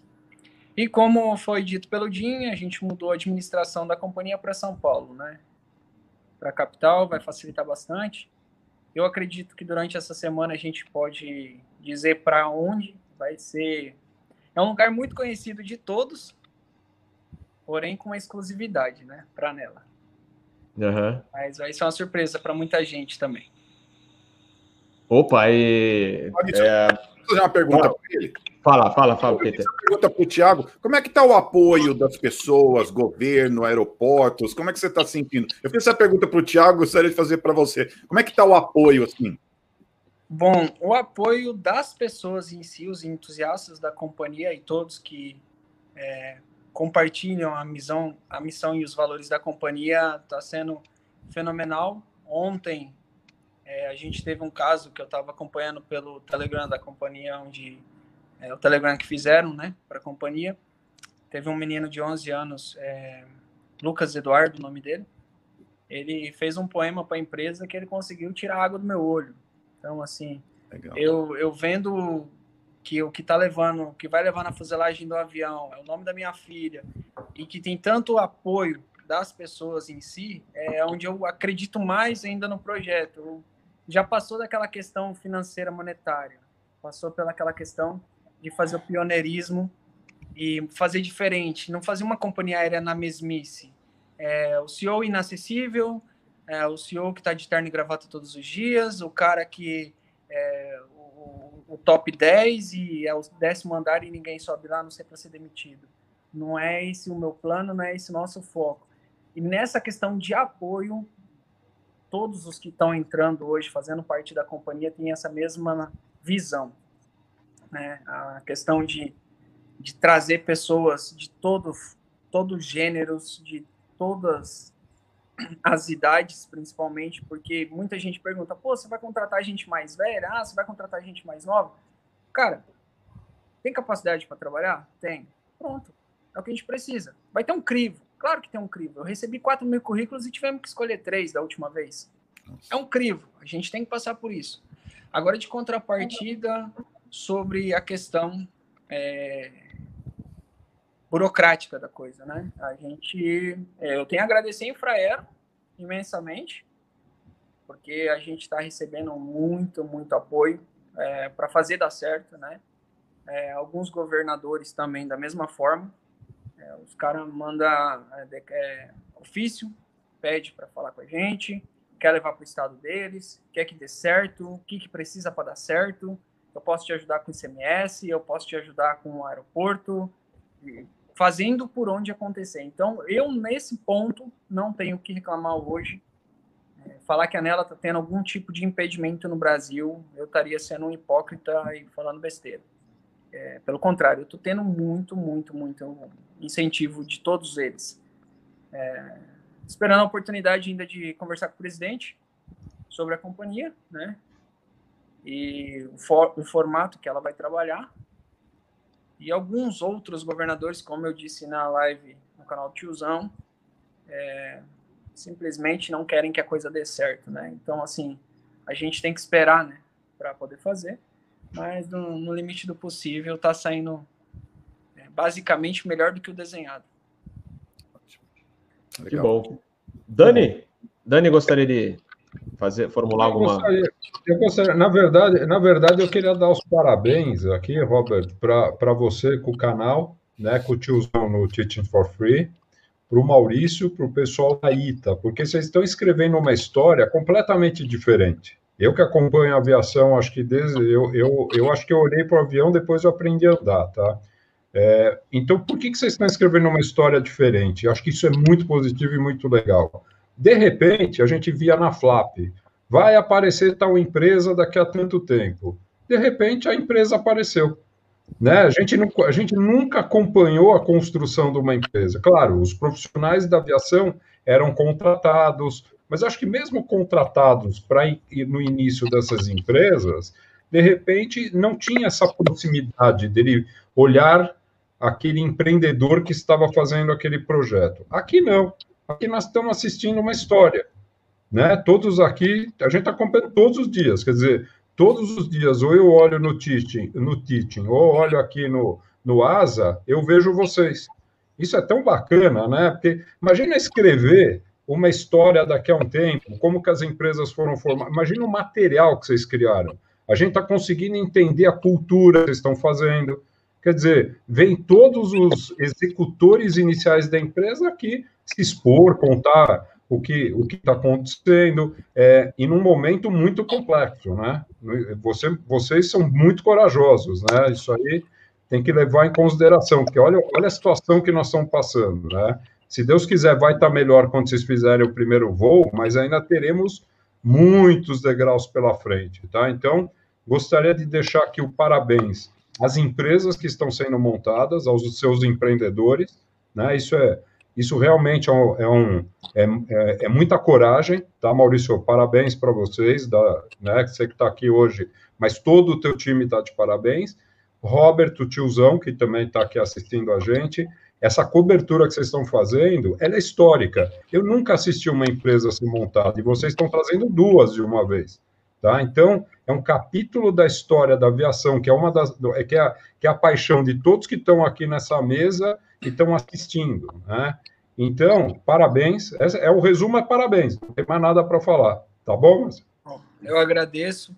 E essa questão de ser aberto, mostrar a cara, eu acho que isso que vem mudando bastante, né? Porque, que nem o Capitão Bob disse, é, quando a gente conversou sobre a primeira live, a gente tá aqui, cara. É, somos ser humano como qualquer um outro.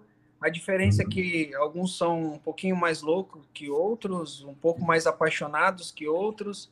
É, as maiores pedradas que eu levei até hoje, é, que eu não falo muita coisa com Nexo, que isso eu disse desde o primeiro dia, eu não sou piloto, eu não sou da aviação, mas eu tenho amor pela aviação. Eu quero fazer uma companhia diferente das que eu conheço.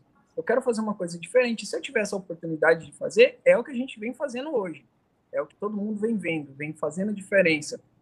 Eu não estou para brigar com a Itapemirim, eu não estou para brigar com ninguém. Pelo contrário, eu já falei com o dono da Itapemirim, com o Piva, conversei com ele sobre o plano dele, sobre o meu plano. Cara, a gente não tem, não tem um plano semelhante ao outro. Não existe a semelhança entre os planos. E se fosse para distinguir um do outro, o Piva também nunca mexeu com aviação. Então, assim, é a diferença entre um empreendedor e um gestor de companhia aérea. Quem está gerindo a Nela não é o Maurício. O Maurício é o CEO da Nela, toma as decisões, mas tem um time inteiro de pessoas altamente capacitadas, porque se você somar a idade daquela galerinha ali de aviação, eu não estava nem nascido. Então, assim, não dizendo que os meus meninos são muito velhos, né? Alguns têm cabelo branco, outros nem cabelo têm, mas são fenomenais. Então, assim, eu, a gente está escolhendo a dedo um time para fazer uma companhia aérea com qualidade, com atendimento de qualidade. Então, é difícil para mim estar tá investindo dinheiro? Sim, é difícil porque a gente está vendo todo o problema que está passando o país hoje. Isso é um fato para todo mundo. Não só no Brasil, hoje saiu notícia da American Airlines, da United aqui, das demissões.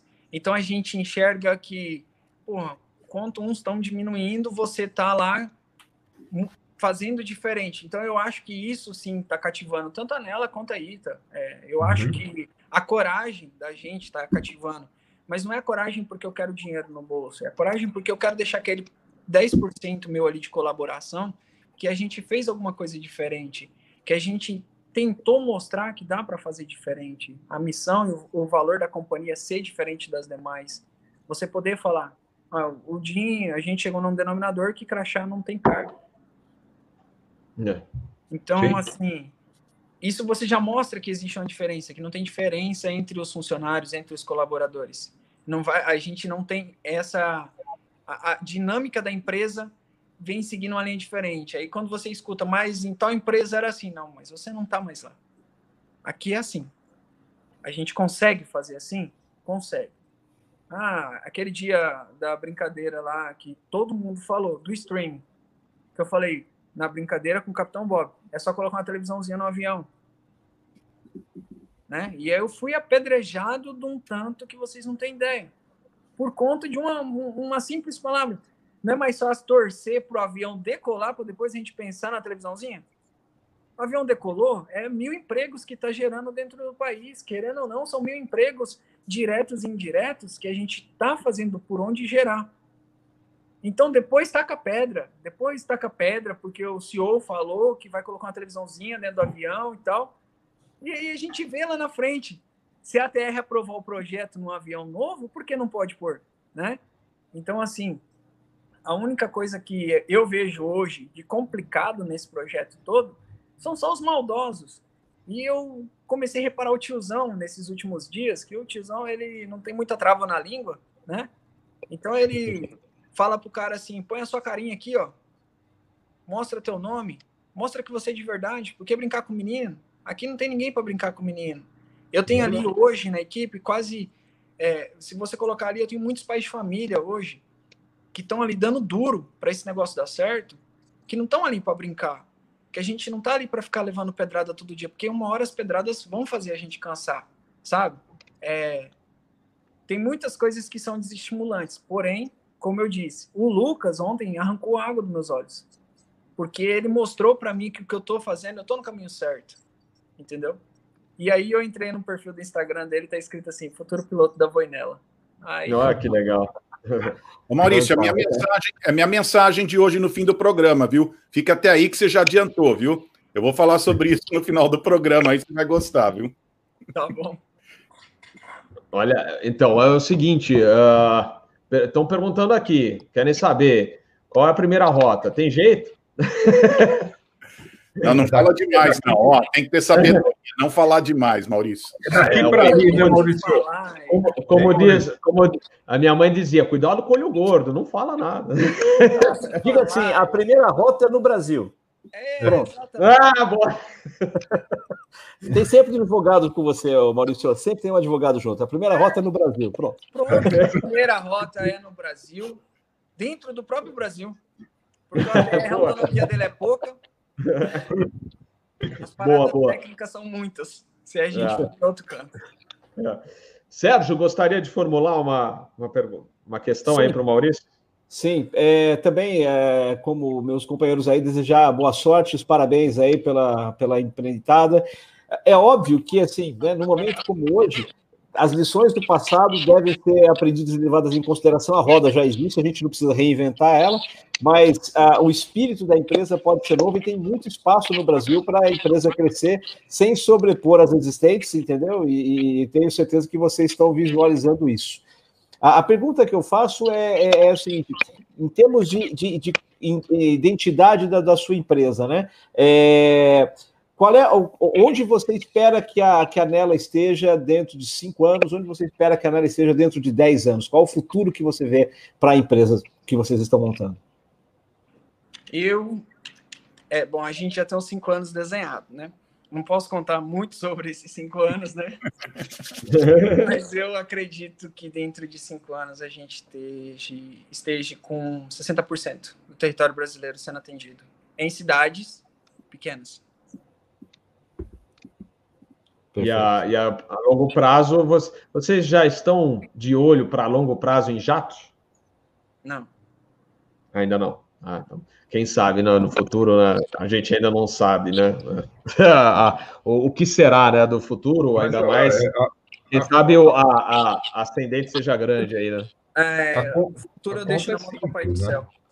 É, mas é isso. É, é, isso é importante mesmo. Se você se mantiver, é, se manter a empresa fora daquela zona de competição mais feroz, onde estão as outras, na verdade, onde a competição é pior, fica mais fácil de você manter a empresa crescendo, porque afinal de contas você não está canibalizando espaço com os outros, concorda? Então é, é, faz sentido. O Brasil hoje, a gente falou isso numa live uns dias atrás, o Brasil hoje é servido por muito menos rotas do que era servido no final da Segunda Guerra Mundial, quando tinha DC-3 aí que voava o Brasil de um monte de cidade. Exatamente. É. São 5.700 e pouco, 50, acho que, municípios no Brasil. Quantos municípios hoje você tem voo regular? Não, você sabe. Não... É, eu, o Dani, você sabe que eu dei uma entrevista hoje aqui para uma rádio local da, do oeste de Santa Catarina, que eu estou agora, e é um ponto que eu chamei a atenção e eu sempre chamo a atenção aqui. É, a gente poderia ter muito mais voos regionais é, atendendo diversas regiões do país se a gente tivesse uma infraestrutura adequada. É, a cidade maior aqui onde eu estou é São Miguel do Oeste e tem um aeroporto já, um aeródromo. Era, era fácil você dar uma reformada, melhorada na pista, fazer um terminal de passageiros e, e procedimento RNAV, acabou. E aqui, olha, o agronegócio é forte pra caramba. Mas, é, ser... é. O, o agronegócio é um, é um grande, é, ele está grande, o que nos últimos 20 e poucos anos, tá? Que ele ficou do tamanho que ele está. Então, você, há 20 e poucos anos que ele está nesse tamanho de exportação, de importância no PIB, ele sempre foi importante, mas agora muito mais. Agora eu vou dar um caso muito mais, muito mais, que não tem nada a ver com agronegócio, grudado aqui em São Paulo. Aeroporto do Guarujá. Eu lembro quando eu era pequeno, eu ia para o Guarujá, de cada 10 pessoas na rua, oito eram argentinos. Né? A gente era moleque, até ficava bravo lá com os argentinos.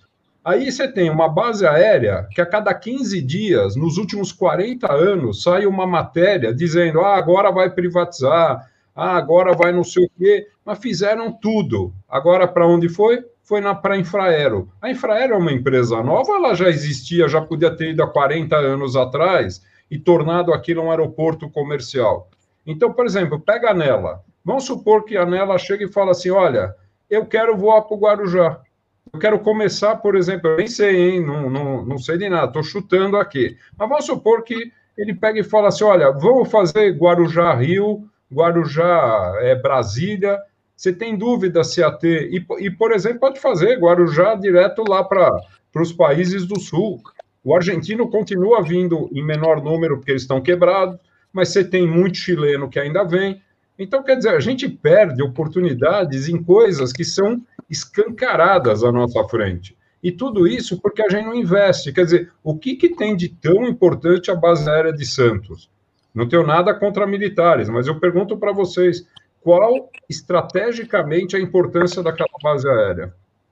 Fica aqui a pergunta. Então, o desafio do Maurício é muito grande, né? Porque você deve ter situações iguais a de do Guarujá, tanto, né? Pelo Brasil inteiro, né? Então, é capaz do Maurício daqui a pouco descobrir que para a empresa dele crescer, ele vai ter que montar um negócio paralelo de fazer aeroporto. Porque ele vai falar, eu quero, eu quero ir em 5 mil é, aeroportos, mas não tem infraestrutura. Então, o teu desafio não é, é que, que tem demanda para todo lado, tem. O problema que você enfrenta é a infraestrutura. Né? Quando eu escuto você falar, isso é uma preocupação que me vem né? Porque você vai, está falando do interior, tem muita oportunidade, tem muito dinheiro no interior, porém, esse dinheiro não chega na infraestrutura, né? Como não é só na aviação, é transporte ferroviário, o rodoviário, tá? Então, esse eu acho que vai ser um grande desafio teu, tá? Perfeito. Maurício, eu gostaria de comentar, olha, aqui o pessoal está mencionando, é, você falou, Dani, do Guarujá, o Maurício Maier falou, por exemplo, Torres, no Rio Grande do Sul, né? Que é, também é uma área muito procurada até pelos, acho que pelos argentinos ainda, não sei como é que está hoje, faz tempo, mas ele falou, olha, já pousou uma, e disse ele, não sei como é que está, eu não tenho essa informação, mas 737. É, preciso até verificar como é que está o PCN dessa pista hoje, não sei, ah, não tenho essa informação. É, outras, outros tantos lugares que a gente sabe, né, Maurício? E perguntaram, inclusive, de procedimento RNAV, que eu mencionei de São Miguel do Oeste, quanto custa. Eu não tenho esse valor exato, mas uma coisa é certa: é muito mais barato que você colocar um ILS, porque você não precisa de auxílios no solo. Você eh, vai trabalhar com sistemas embarcados, GPS, né, o a, sistema de navegação global. Então, hoje você não precisa é, instalar equipamento no aeroporto, você só precisa contratar uma equipe que desenhe esses é, esses procedimentos e homologue junto ao DCE. Então, isso que é importante. Maurício, you have control, se você quiser comentar mais alguma coisa sobre esse tema que a gente falou dos aeroportos, da falta de estrutura também. É, a gente fez uma pesquisa prévia de 40 cidades que têm capilaridade para trabalhar, que não tem infraestrutura. É. Sabe que a Panam, eu lembro muito da Panam. A Panam, quando começou a voar, não tinha infraestrutura no mundo. A Panam inventou muita coisa, ela desenvolveu a própria tecnologia, criou aeroportos, uh, aeronaves que pousavam na água, tudo. Ela teve que criar muita coisa. A Panam teve esse tipo de desafio e conseguiu, né? Sim. É, o Maurício Maier está falando, foi o 737, o antigo breguinha aí da, o Sucatinha, como eles apelidaram, mas não era Sucatinha não, que eram esses 737-200 aí da Força Aérea, eram os melhores que tinham aqui no Brasil, é, pouco voados, então realmente é, estavam em boas condições. Mas só o detalhe aí do Maurício Maier, e ele também falando do agronegócio, que no Rio Grande do Sul realmente é, tem uma força enorme também, mas o Rio Grande do Sul já tem bastante atendimento de linhas regionais é, operadas em algumas cidades, né? Passo Fundo, Santa Maria, é, Rio Grande. Então, pelo menos algumas dessas cidades a gente já está observando o crescimento aí dos voos regionais. A gente é, pode é, Robert, dar um exemplo como... Opa, desculpa. Fala, Maurício. A gente, a gente pode dar um exemplo como Dourados, no Mato Grosso do Sul, né? É, Dourados, pode falar, pode falar. Dourados, no Mato Grosso do Sul, é uma cidade é, simplesmente movida pelo agronegócio, com diversas outras cidades, porque ela é uma cidade satélite, ela tem diversas outras cidades no raio de 25 a 70 quilômetros dela, e ela era servida apenas pela Azul, um voo por dia. Então, assim, para você conseguir um, para você conseguir é, assento naquele voo, você tinha que pedir no mínimo com 20 dias de antecedência, senão você não tinha. E aí, depois da, da, da crise que a gente está vendo, nem esse voo mesmo está acontecendo, né? Ele está acontecendo uma vez por semana, duas, quando eles marcam. Então você vê que é uma cidade que tem muito foco do agronegócio, porém é desassistida. Tem toda a infraestrutura, tem tudo, mas não tem ninguém lá trabalhando. Não vou dizer ninguém porque a Azul trabalha lá, né? Porém, com uma é, reduzido, né? Porque hoje eles trabalham mais com a capital, né? Que é Campo Grande. Então, assim, é fácil voar para as capitais. É simples. Pega de uma capital para outra é a coisa mais simples do mundo. Você pega Campo Grande, Cuiabá, você tem voo todo dia. Se você uhum. colocar três voos por dia, eles vão lotar. Mas pega dali e vai para os interior. A diferença é quem quer fazer. Quem quer fazer dar certo, né? E essa é a ideia que a gente tem hoje, de colocar os voos não para onde tá os grandões voando, né? É pegar dos grandões e, e assim, o que o Jim mesmo é, expôs na última live, é, a gente quer que a Gol, a Azul e a Latam leve você para o seu estado. Né? E a gente entregue você no seu lagrador. É basicamente essa a ideia. É, isso, é, isso é, o que você falou, Maurício, faz todo sentido. Você pega, por exemplo, o Robert falou que está no oeste de Santa Catarina, né? Eu fui diretor de uma empresa que fica em Videira, tá? Ela era a plantação de maçã. Ali próximo você tem Fraiburgo e eu ir para lá, eu pegava um voo em Congonhas, 45 minutos até Curitiba e 7 horas de carro até Videira. É uma, é, é uma, e aí, de vez em quando, a empresa alugava jatinho, a gente ia até Videira de jatinho. 45 minutos, 50 minutos. Quer dizer, olha a, a perda de tempo. E detalhe, nas cidades ao lado, as plantas da, da BRF, que é uma das maiores processadoras de carne do mundo, estavam em volta. Quer dizer, como que para um lugar desse você não tem um voo? E o aeroporto bem, bem ajeitado, com certeza um ATR deve pousar ali, mas não tem, não tem voo. Então faz sentido tudo que vocês estão falando. Tá? E detalhe, hein? E não tem crise. Por quê? Porque o setor agro ele não está impactado pela crise. Nós estamos em crise no país pelo resto. O agro continua bombando. E com o dólar a 5, com o dólar a 5,70. Com com, a gente continua fazendo comida para o mundo. O mundo precisa da nossa comida. Se o pessoal quer muito verde não cortar a comida do Brasil, vão continuar ganhando dinheiro com isso. Então, tem que olhar para o agronegócio. Aí está a grana. Então, se você, você não quer falar a rota, mas vou te falar um negócio. Se você ficar olhando para o agronegócio, ficar fazendo pontinho nas cidades que a gente está falando aqui, e por favor, pensa do Guarujá, hein, cara? Não esquece isso aí, hein? Eu não posso morrer antes de um naquele lugar, hein? O, o Guarujá ia reduzir bastante a descida da serra, não ia, não? Pô, claro, meu. Tem que ter voo para lá. Tem muita gente do interior de São Paulo que no, no verão vai para o Guarujá, né? E não é só Guarujá, tem Santos. Né? Santos tem, Santos tem um milhão de habitantes, como é que não tem um voo para aquele lugar? É o um cúmulo um negócio desse. Não, eu, o, o Peter, fala para mim uma cidade americana que tem um milhão de habitantes e não tem um aeroporto com um voo diário. Existe? Nossa, uma cidade aqui com 80 mil habitantes tem três, quatro voos por dia de, de, ah, eu, de 80 mil habitantes. Três, quatro então, voos. Me fala uma nos, na América do Norte. Pode considerar Canadá? Não tem, não existe isso. Mas olha, só, só, um detalhe: o importante também não é o tamanho da cidade. O problema no Brasil é o poder de compra das pessoas. Você tem cidade com 150 mil habitantes pobre. 150 mil pobres. Então, não é o tamanho. Você tem que ver qual a, a, a porcentagem da população que pode fazer uma viagem aérea, entendeu? E acho que, acho que é o maior problema do Brasil, o, o baixo poder de compra da população. não é necessariamente, você tem que saber isso. Né? Santos tem poder, eh, Peter. É. Santos é uma cidade muito rica. Você tem o principal porto da América Latina em Santos. As pessoas têm gente com recursos para voar. Não. Mas foi o problema que aconteceu com a Azul em Campinas. O pessoal não pegava voo em Campinas, de Campinas, ia pegar em São Paulo. Por quê? Porque o voo dos voos da Azul, inclusive um jornalista escreveu um artigo sobre isso, eu até falei com ele. Então, esse é o problema de Campinas. Quem que voa por Campinas? O pessoal de Campinas, não. O pessoal de Campinas pega ônibus, vai voar de Guarulhos, porque é muito caro voar de Campinas direto. Ah, então, muito do movimento em Viracopos, acho que 50% é conexão. Então, esse é o problema de Santos, que você tem que competir com São Paulo, é só uma hora e aí, que tipo de tarifa você tem que colocar? Então, esse é o problema em airline management, que a gente chama de spill, né? Eu morei em Daytona Beach, o pessoal de Daytona Beach ia pegar voo em Orlando ou em Jacksonville. Então, esse é o problema em airline management, o spill. Até que ponto você consegue manter aqueles passageiros se você tem um aeroporto grande, né?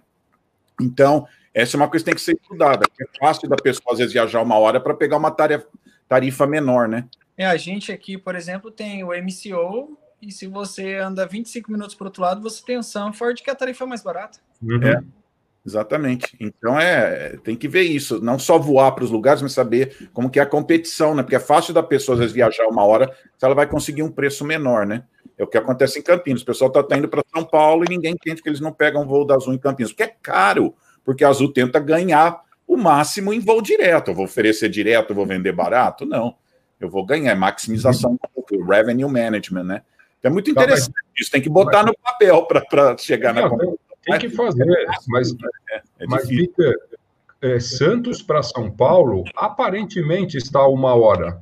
É muito, dependendo do horário, você não faz em menos de duas. Esse é o problema. Você é. pode estar vindo de Santos para Congonhas e, de repente, para uma bandeirante, você não vai chegar. E não chega. Na média, você não chega.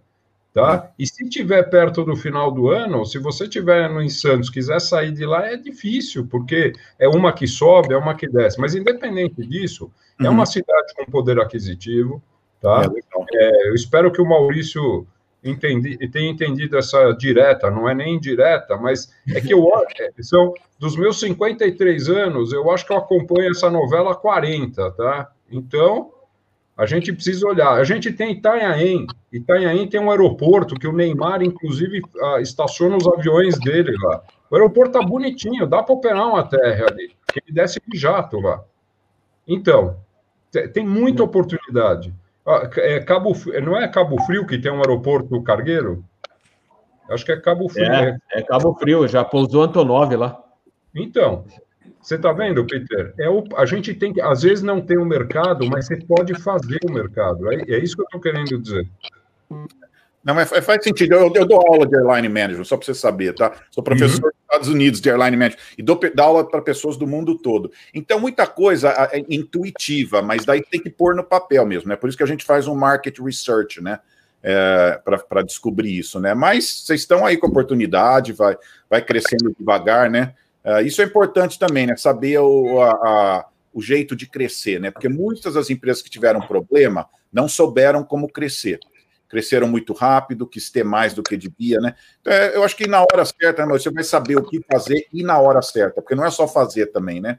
Tem que saber, tem que ter a cabeça no lugar também. Muitas que quiseram crescer demais, uh, teve uma empresa da Noruega que já queriam, queriam comprar 330 e faliram porque não souberam crescer com sabedoria, né? Saber a hora certa. A Southwest é uma empresa assim, viu? Eles não dão nenhum passo sem ser muito estudado, muito cuidadoso e, e ter um estudo por trás, né? Mas eu acho que com o tempo você vai sabendo onde é a prioridade, né? Não é, uhum. não é só crescer, mas Faz por sentido. onde fazer primeiro para depois ir para para o secundário, né? Mas é isso aí mesmo, né? Dá trabalho. Dá trabalho. Dá trabalho, eles já estudaram diversas rotas. É, posso dizer para vocês que já foi feito o cálculo e tudo mais, em diversas rotas, para saber por onde começar, né? Que é o Exato. principal. Se você souber por onde você vai começar, você tem um denominador onde você vai chegar. Uhum. E hoje é isso que a gente está fazendo, é estudando por onde começar.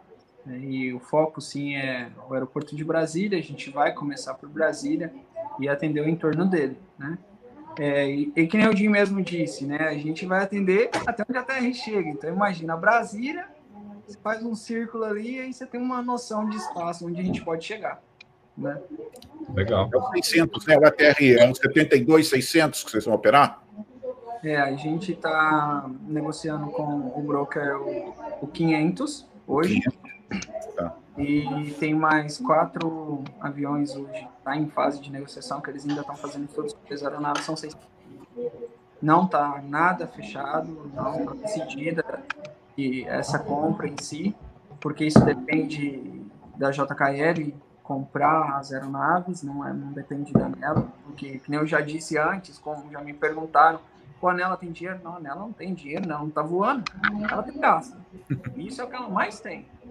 Então, assim, tudo depende da, da JQL ter o dinheiro, pagar e liberar as aeronaves para a gente. Mas eles estão avaliando, sim, 472,600 já também. Legal. Muito bom. Pessoal, o, o Sérgio mandou aqui para mim: olha, meu sinal está ah, uh, instável, o meu vocês viram que eu já caí. É que eu também, é, como eu falei, estou aqui no interiorzão, visitando os sogros no Oeste Santa Catarina, então o Wi-Fi, é, ainda bem que temos, né, para fazer o nosso Asa News, mas está meio instável. Uh, bom, queria agradecer ao Maurício, né, a sua presença aqui, surpresa aqui no nosso Asa News.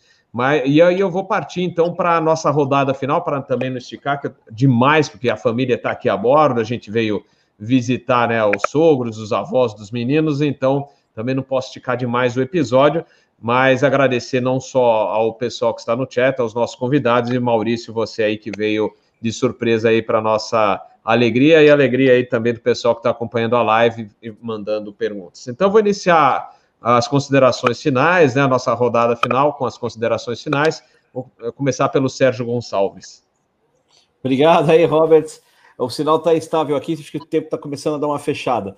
É, bom, enfim, eu vejo que o cenário da aviação hoje, como a gente estava falando antes de, de, tocar no assunto nela novamente, mas que nós estávamos falando hoje, tem boas notícias, tem notícias não tão boas. O certo é que o mercado de aviação se recuperará, é, talvez não tão rápido quanto alguns esperavam. Você comentou agora há pouco da Air France com 50% das rotas, mas não 50% de todos os voos. Né? O número tem rota que você fazia seis voos, está fazendo um, mas você está retomando as rotas pelo menos. Então, a recuperação é certa é, ainda um pouco instável. A Europa está começando a enfrentar uma segunda onda, talvez, os Estados Unidos ali com aquela onda que não acabou, mas é, o futuro passa pela aviação. E passa, eu acho, agora voltando para o Brasil, falando no caso da Nela, passa especialmente como o Dani está colocando, por cidades menores, onde você pode ligar pessoas a outros centros e aí fazer fluir um, um, mercado que as grandes não podem atender, até pelos equipamentos utilizados,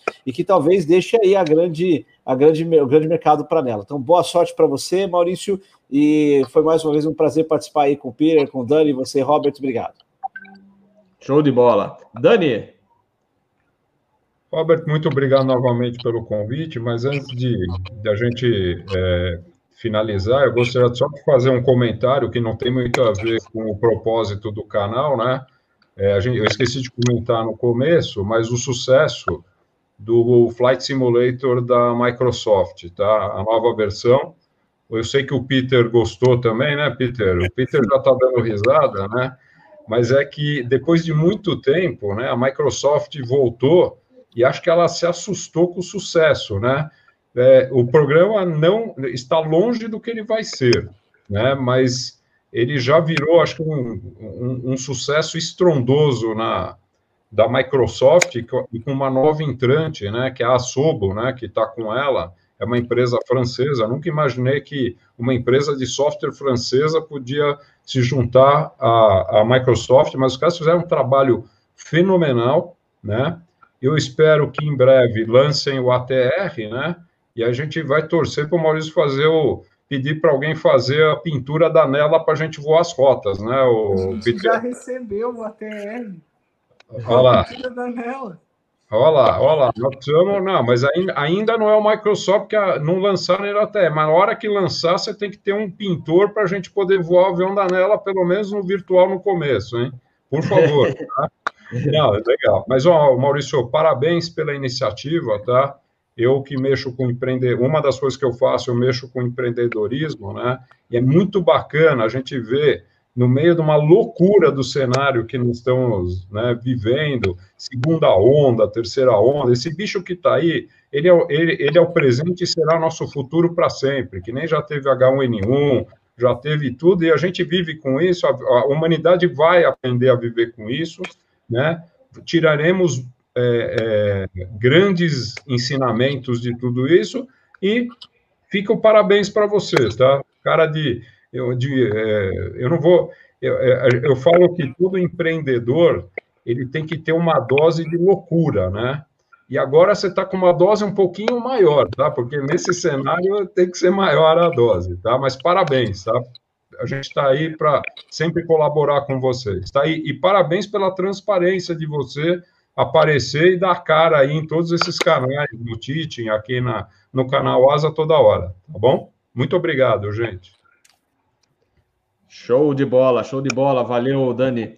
Uh, Maurício, eu, eu, não vou deixar você por último, porque o Peter Biondi, você sabe, né, que você acompanha o Asa News aqui todo final de semana no canal Asa, ele sempre tem uma mensagem especial, ele encerra com essa mensagem especial. Mas antes das suas considerações finais, o pessoal perguntou aqui se já tem o local onde será feito o treinamento de comissários da Nela. É, já tem cidade, algum hub, algum lugar assim que vocês já tenham pensado para isso? Já, já tem sim. Eu vou deixar o Jim divulgar isso durante a semana com mais duas surpresas. Opa! então depois. Não posso ficar dando os spoilers que nem ele deu um, né? Que quase me, me fartou aqui, mas sim. É, aí vai dar as boas novas durante a semana. Ah, então tá joia.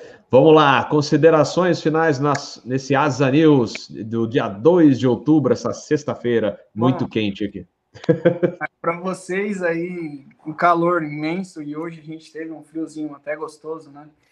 É, Robert, é, agradecer mais uma vez pelo convite, né? Agradecer ao canal Asa, agradecer a todos e os telespectadores do próprio canal e dos demais canais e agradecer o apoio que a Nela está tendo.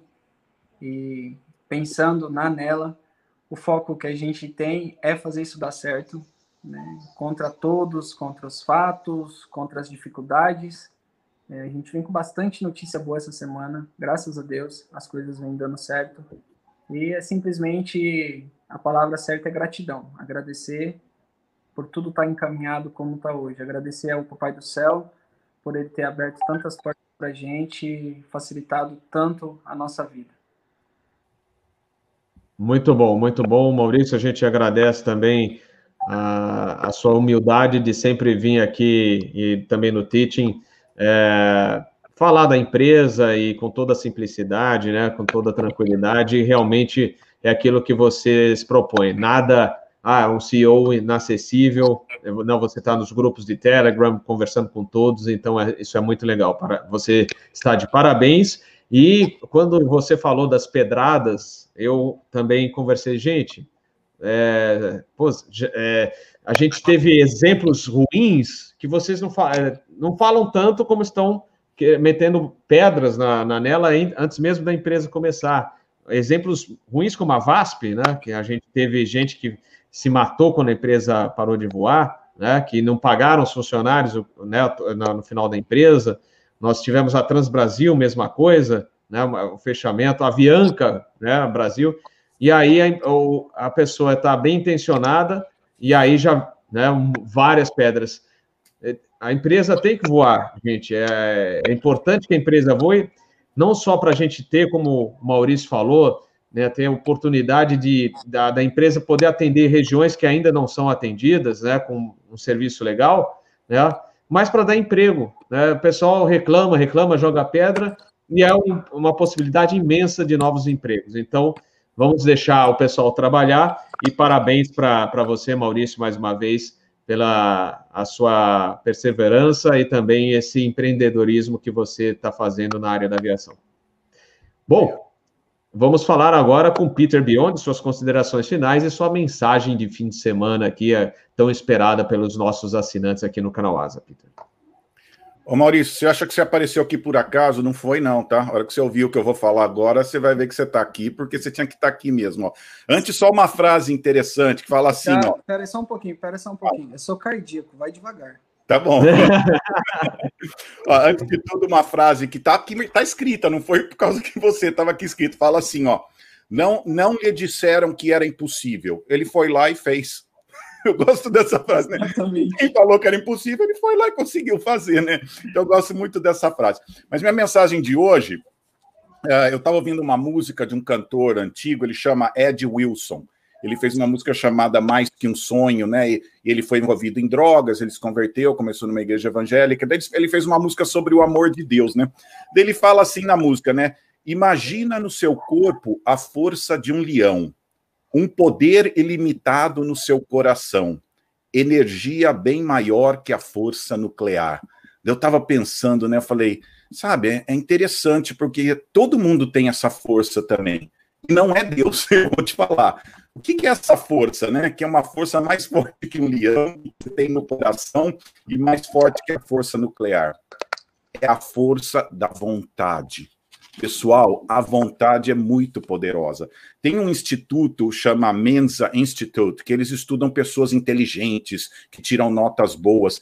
E eles fizeram uma pesquisa e foram ver que as pessoas que realizam grandes coisas não eram as pessoas inteligentes. Eles falam que a pessoa inteligente até é meio preguiçosa, porque ele tudo vem fácil, ele não se esforça, né? E aqueles que precisam fazer mais esforço acabam criando mais músculo e acabam realizando muito mais coisas no mundo. Então, não são as pessoas super inteligentes que realizam, são as pessoas que tinham vontade. A vontade é muito forte, a vontade é muito poderosa, né? E, e uma coisa interessante da vontade, a vontade está ligada à paixão, e foi a palavra que você falou de paixão, de ter paixão por aquilo que você quer fazer, né? E eu, eu conto para todo mundo a história de como eu aprendi francês. Eu fui morar com a minha tia, uh, ia ficar uns dois meses na casa dela em Paris, e um dia eu estava ajudando ela no jardim, a vizinha saiu, e era uma menina linda. Eu não falava nada de francês. Eu falei, nossa, como que eu vou conversar com essa menina aqui, né? Você acredita que aquela mesma noite eu entrei na casa da minha tia e falei: Olha, eu estou pensando em aprender francês, porque eu posso conversar com a família. Tudo bem se eu ficar uns meses a mais aqui? Me matriculei no dia seguinte para aprender francês. Claro que eu falei para minha tia que era para poder conversar mais com a família, né? Mas não era. Eu, foi a paixão de ver aquela menina linda. Então a paixão é uma coisa que movimenta a gente. A gente tem que ter isso, entendeu? Ah, e nada pode tomar o lugar da força de vontade, pessoal. Talento. Está uh, cheio de gente talentosa estagnada, que não faz nada, não realiza nada, né? Inteligência, quanta gente inteligência com PHD, está lá num escritório, às vezes numa faculdade, não realiza nada, né? Então é muito importante, né? A força de vontade, junto com a persistência e a perseverança, é uma das forças mais poderosas que existe, pessoal. Eu sempre falo: quem quer, dá um jeito. Quem não quer, arruma uma desculpa, entendeu? E eu gosto muito de um versículo da Bíblia que fala: tudo posso naquele que me fortalece, entendeu? Então, é uma força muito poderosa. Ó. Então, hoje a minha palavra aqui para todo mundo aqui do chat, para você. Pessoal, tá hora de, se, hora de se apaixonar de novo pelas coisas que você gosta. Pega aquilo que você, você gostou um dia, né? E deixou para trás. Eu vejo às vezes piloto que tá voando, reclamando, perdeu aquela paixão do começo, que era gostoso. Você acordava quatro e meia da manhã para fazer um voo e acordava alegre, né? Então a gente tem que recuperar essa paixão, porque essa paixão é que dá a força de vontade. E a força de vontade é essa força poderosa que tem, que faz a, as coisas acontecerem. Né? Então, não é gente inteligente nem talentosa, é aqueles que querem, aqueles que vão atrás. E só para encerrar, uma história de um amigo meu que era muito interessante. Ele era de uma cidade pobre no interior, de uma família simples, e ele queria ser médico, né? mas ele não tinha condições de ser médico. Então ele pegou e, com 17 anos, ele arrumou um trabalho, começou a ganhar um dinheirinho, prestou vestibular para educação física, que é a, que é a escola que tinha lá na, na cidade dele. Então, ele podia morar em casa, não teria gastos, estudou educação física, tinha um trabalho lá na cidade. Ele se formou em educação física, ele, ele começou, prestou um concurso, começou a trabalhar de professor de educação física numa cidade próxima, onde tinha faculdade de odontologia e ele entrou em odontologia trabalhando de professor de educação física, mas ele queria ser médico, ok? Ele começou a trabalhar de dentista, é, começou a trabalhar de professor de educação física e pagou na universidade de odontologia. Terminou odontologia, prestou medicina, foi trabalhar de dentista e se sustentou para estudar medicina. E com 32 anos de idade, ele se formou médico, que era o sonho dele. Ele podia ter parado e como professor de educação física, podia ter parado como dentista, mas ele nunca desistiu. Ele foi, continuou e conseguiu o sonho dele, que era ser médico, né? Ele não pôde dar um passo grande, ele deu um passo devagar. Sua empresa não pode ter 50 aviões num dia, mas pode ter dois, pode ter três. É o primeiro passo. Começa aqui, vai para lá. Então, essa história do meu, do meu amigo, né? Com a força de vontade que ele teve, nunca ter desistido quando o problema apareceu. Ele podia ter se, ter se acomodado como dentista, que até ganhava bem, mas ele nunca desistiu. Então, essa é a minha palavra para todo mundo aqui do chat, tá? que a força de vontade é uma força de um leão, um poder ilimitado no seu coração, uma energia bem maior que a força nuclear. Então, pessoal, você está aqui, Maurício, para ouvir essa palavra hoje, tá bom? Então, olha, pessoal do chat, vocês também. Eu quero você, vocês se apaixonando pelas coisas que você gostam. Tira aquele teclado que está lá empoeirado, aquele, aquelas coisas que você era apaixonado, e vamos se apaixonar de novo e ter força de vontade para conseguir o que a gente quer. Muito obrigado aqui a todos e que Deus abençoe a todos. Obrigado pelo convite, Robert. Obrigado. Ó, Peter, Nossa, mas você depois, depois você precisa contar para a gente o que aconteceu com a francesa, hein? Ah, então deixa ah. eu. Depois de três meses que eu estava falando francês bem, ela mudou. Ah, Olha, ela mudou que ela foi fazer faculdade na outra cidade. Mas eu aprendi. Não, eu achei que foi morar em Atlanta. É, é. Três meses que ela mudou para fazer faculdade, não a família, né? Mas olha, aprendi francês. Entendeu? Pronto.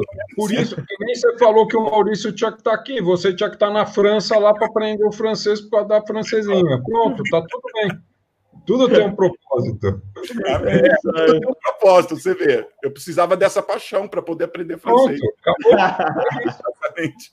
Show de bola, show de bola. Pessoal, muito obrigado. A gente vai encerrar com essa. Encerrando né, com essa mensagem fantástica do Peter. A participação especial aí do Maurício. Muito obrigado, Maurício, mais uma vez.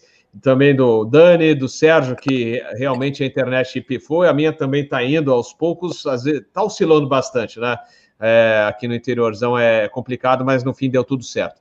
Muito obrigado a todos, pessoal do chat, pessoal do Teaching que estava acompanhando também, amigos de, de longa data aí também, mandando várias mensagens. Eu vi a mensagem sobre o RNAV e o ILS lá de Londrina. Eu prometo pesquisar e a gente fala aí nas nossas, ou aqui no Asa News, ou no Asa Airports também, a gente comenta sobre o aeroporto de Londrina e como é que está esse é, é, essa questão aí do ILS. O ILS é excelente, né? Ele é mais caro que um procedimento RNAV e deixa os mínimos também. É, você tem mínimos melhores, dependendo da cabeceira. No caso de Londrina, seria na 31, se não falha a memória, porque na 13 você já tem uma cabeceira deslocada. Então, é, complica por isso. Mas, de qualquer maneira, é, eu vou pesquisar e saber como é que está a atual situação.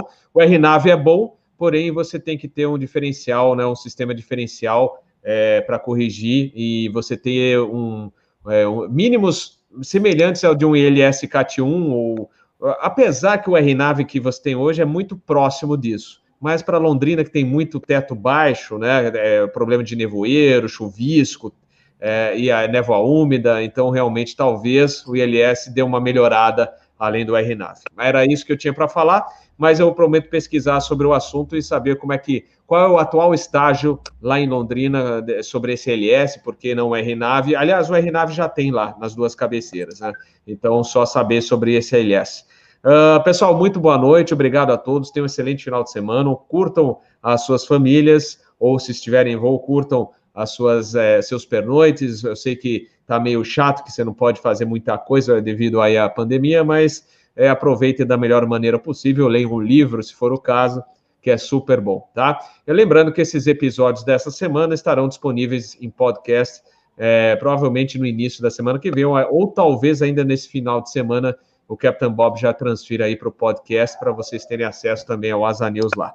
Obrigadão a todos, obrigado pelo apoio ao canal e a gente vai falando. O tiozão lembrou que no canal eles estão publicando um vídeo que o tiozão gravou. Na realidade, ele fez ao vivo pelo Instagram do Teaching for Free.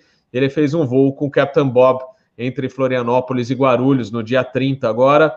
Então ele gravou comigo lá antes da, da nossa saída e depois após o pouso em Guarulhos, a gente conversou mais um pouquinho. Eles estão disponibilizando também esse vídeo que estava no Instagram do Teaching lá no canal deles. E o Capitão Bob também deve editar, que ele pegou também o vídeo com a autorização do Teaching e vai publicar aqui os, alguns momentos desse vídeo, é, provavelmente nesse final de semana. Alguns Obrigado. Opa! Oi? Alguns momentos hilários do tiozão nesse voo. Eu assisti. Ah, bom. Ah, o, tiozão, né?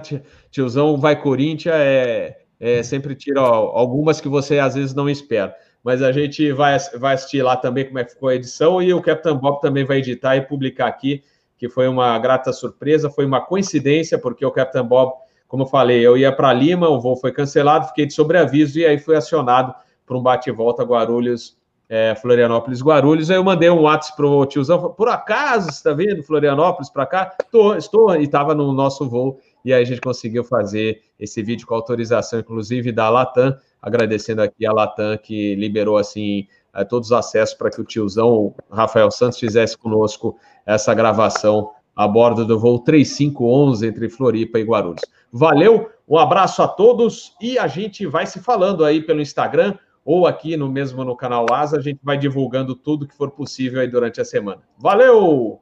Um abraço, tchau, tchau.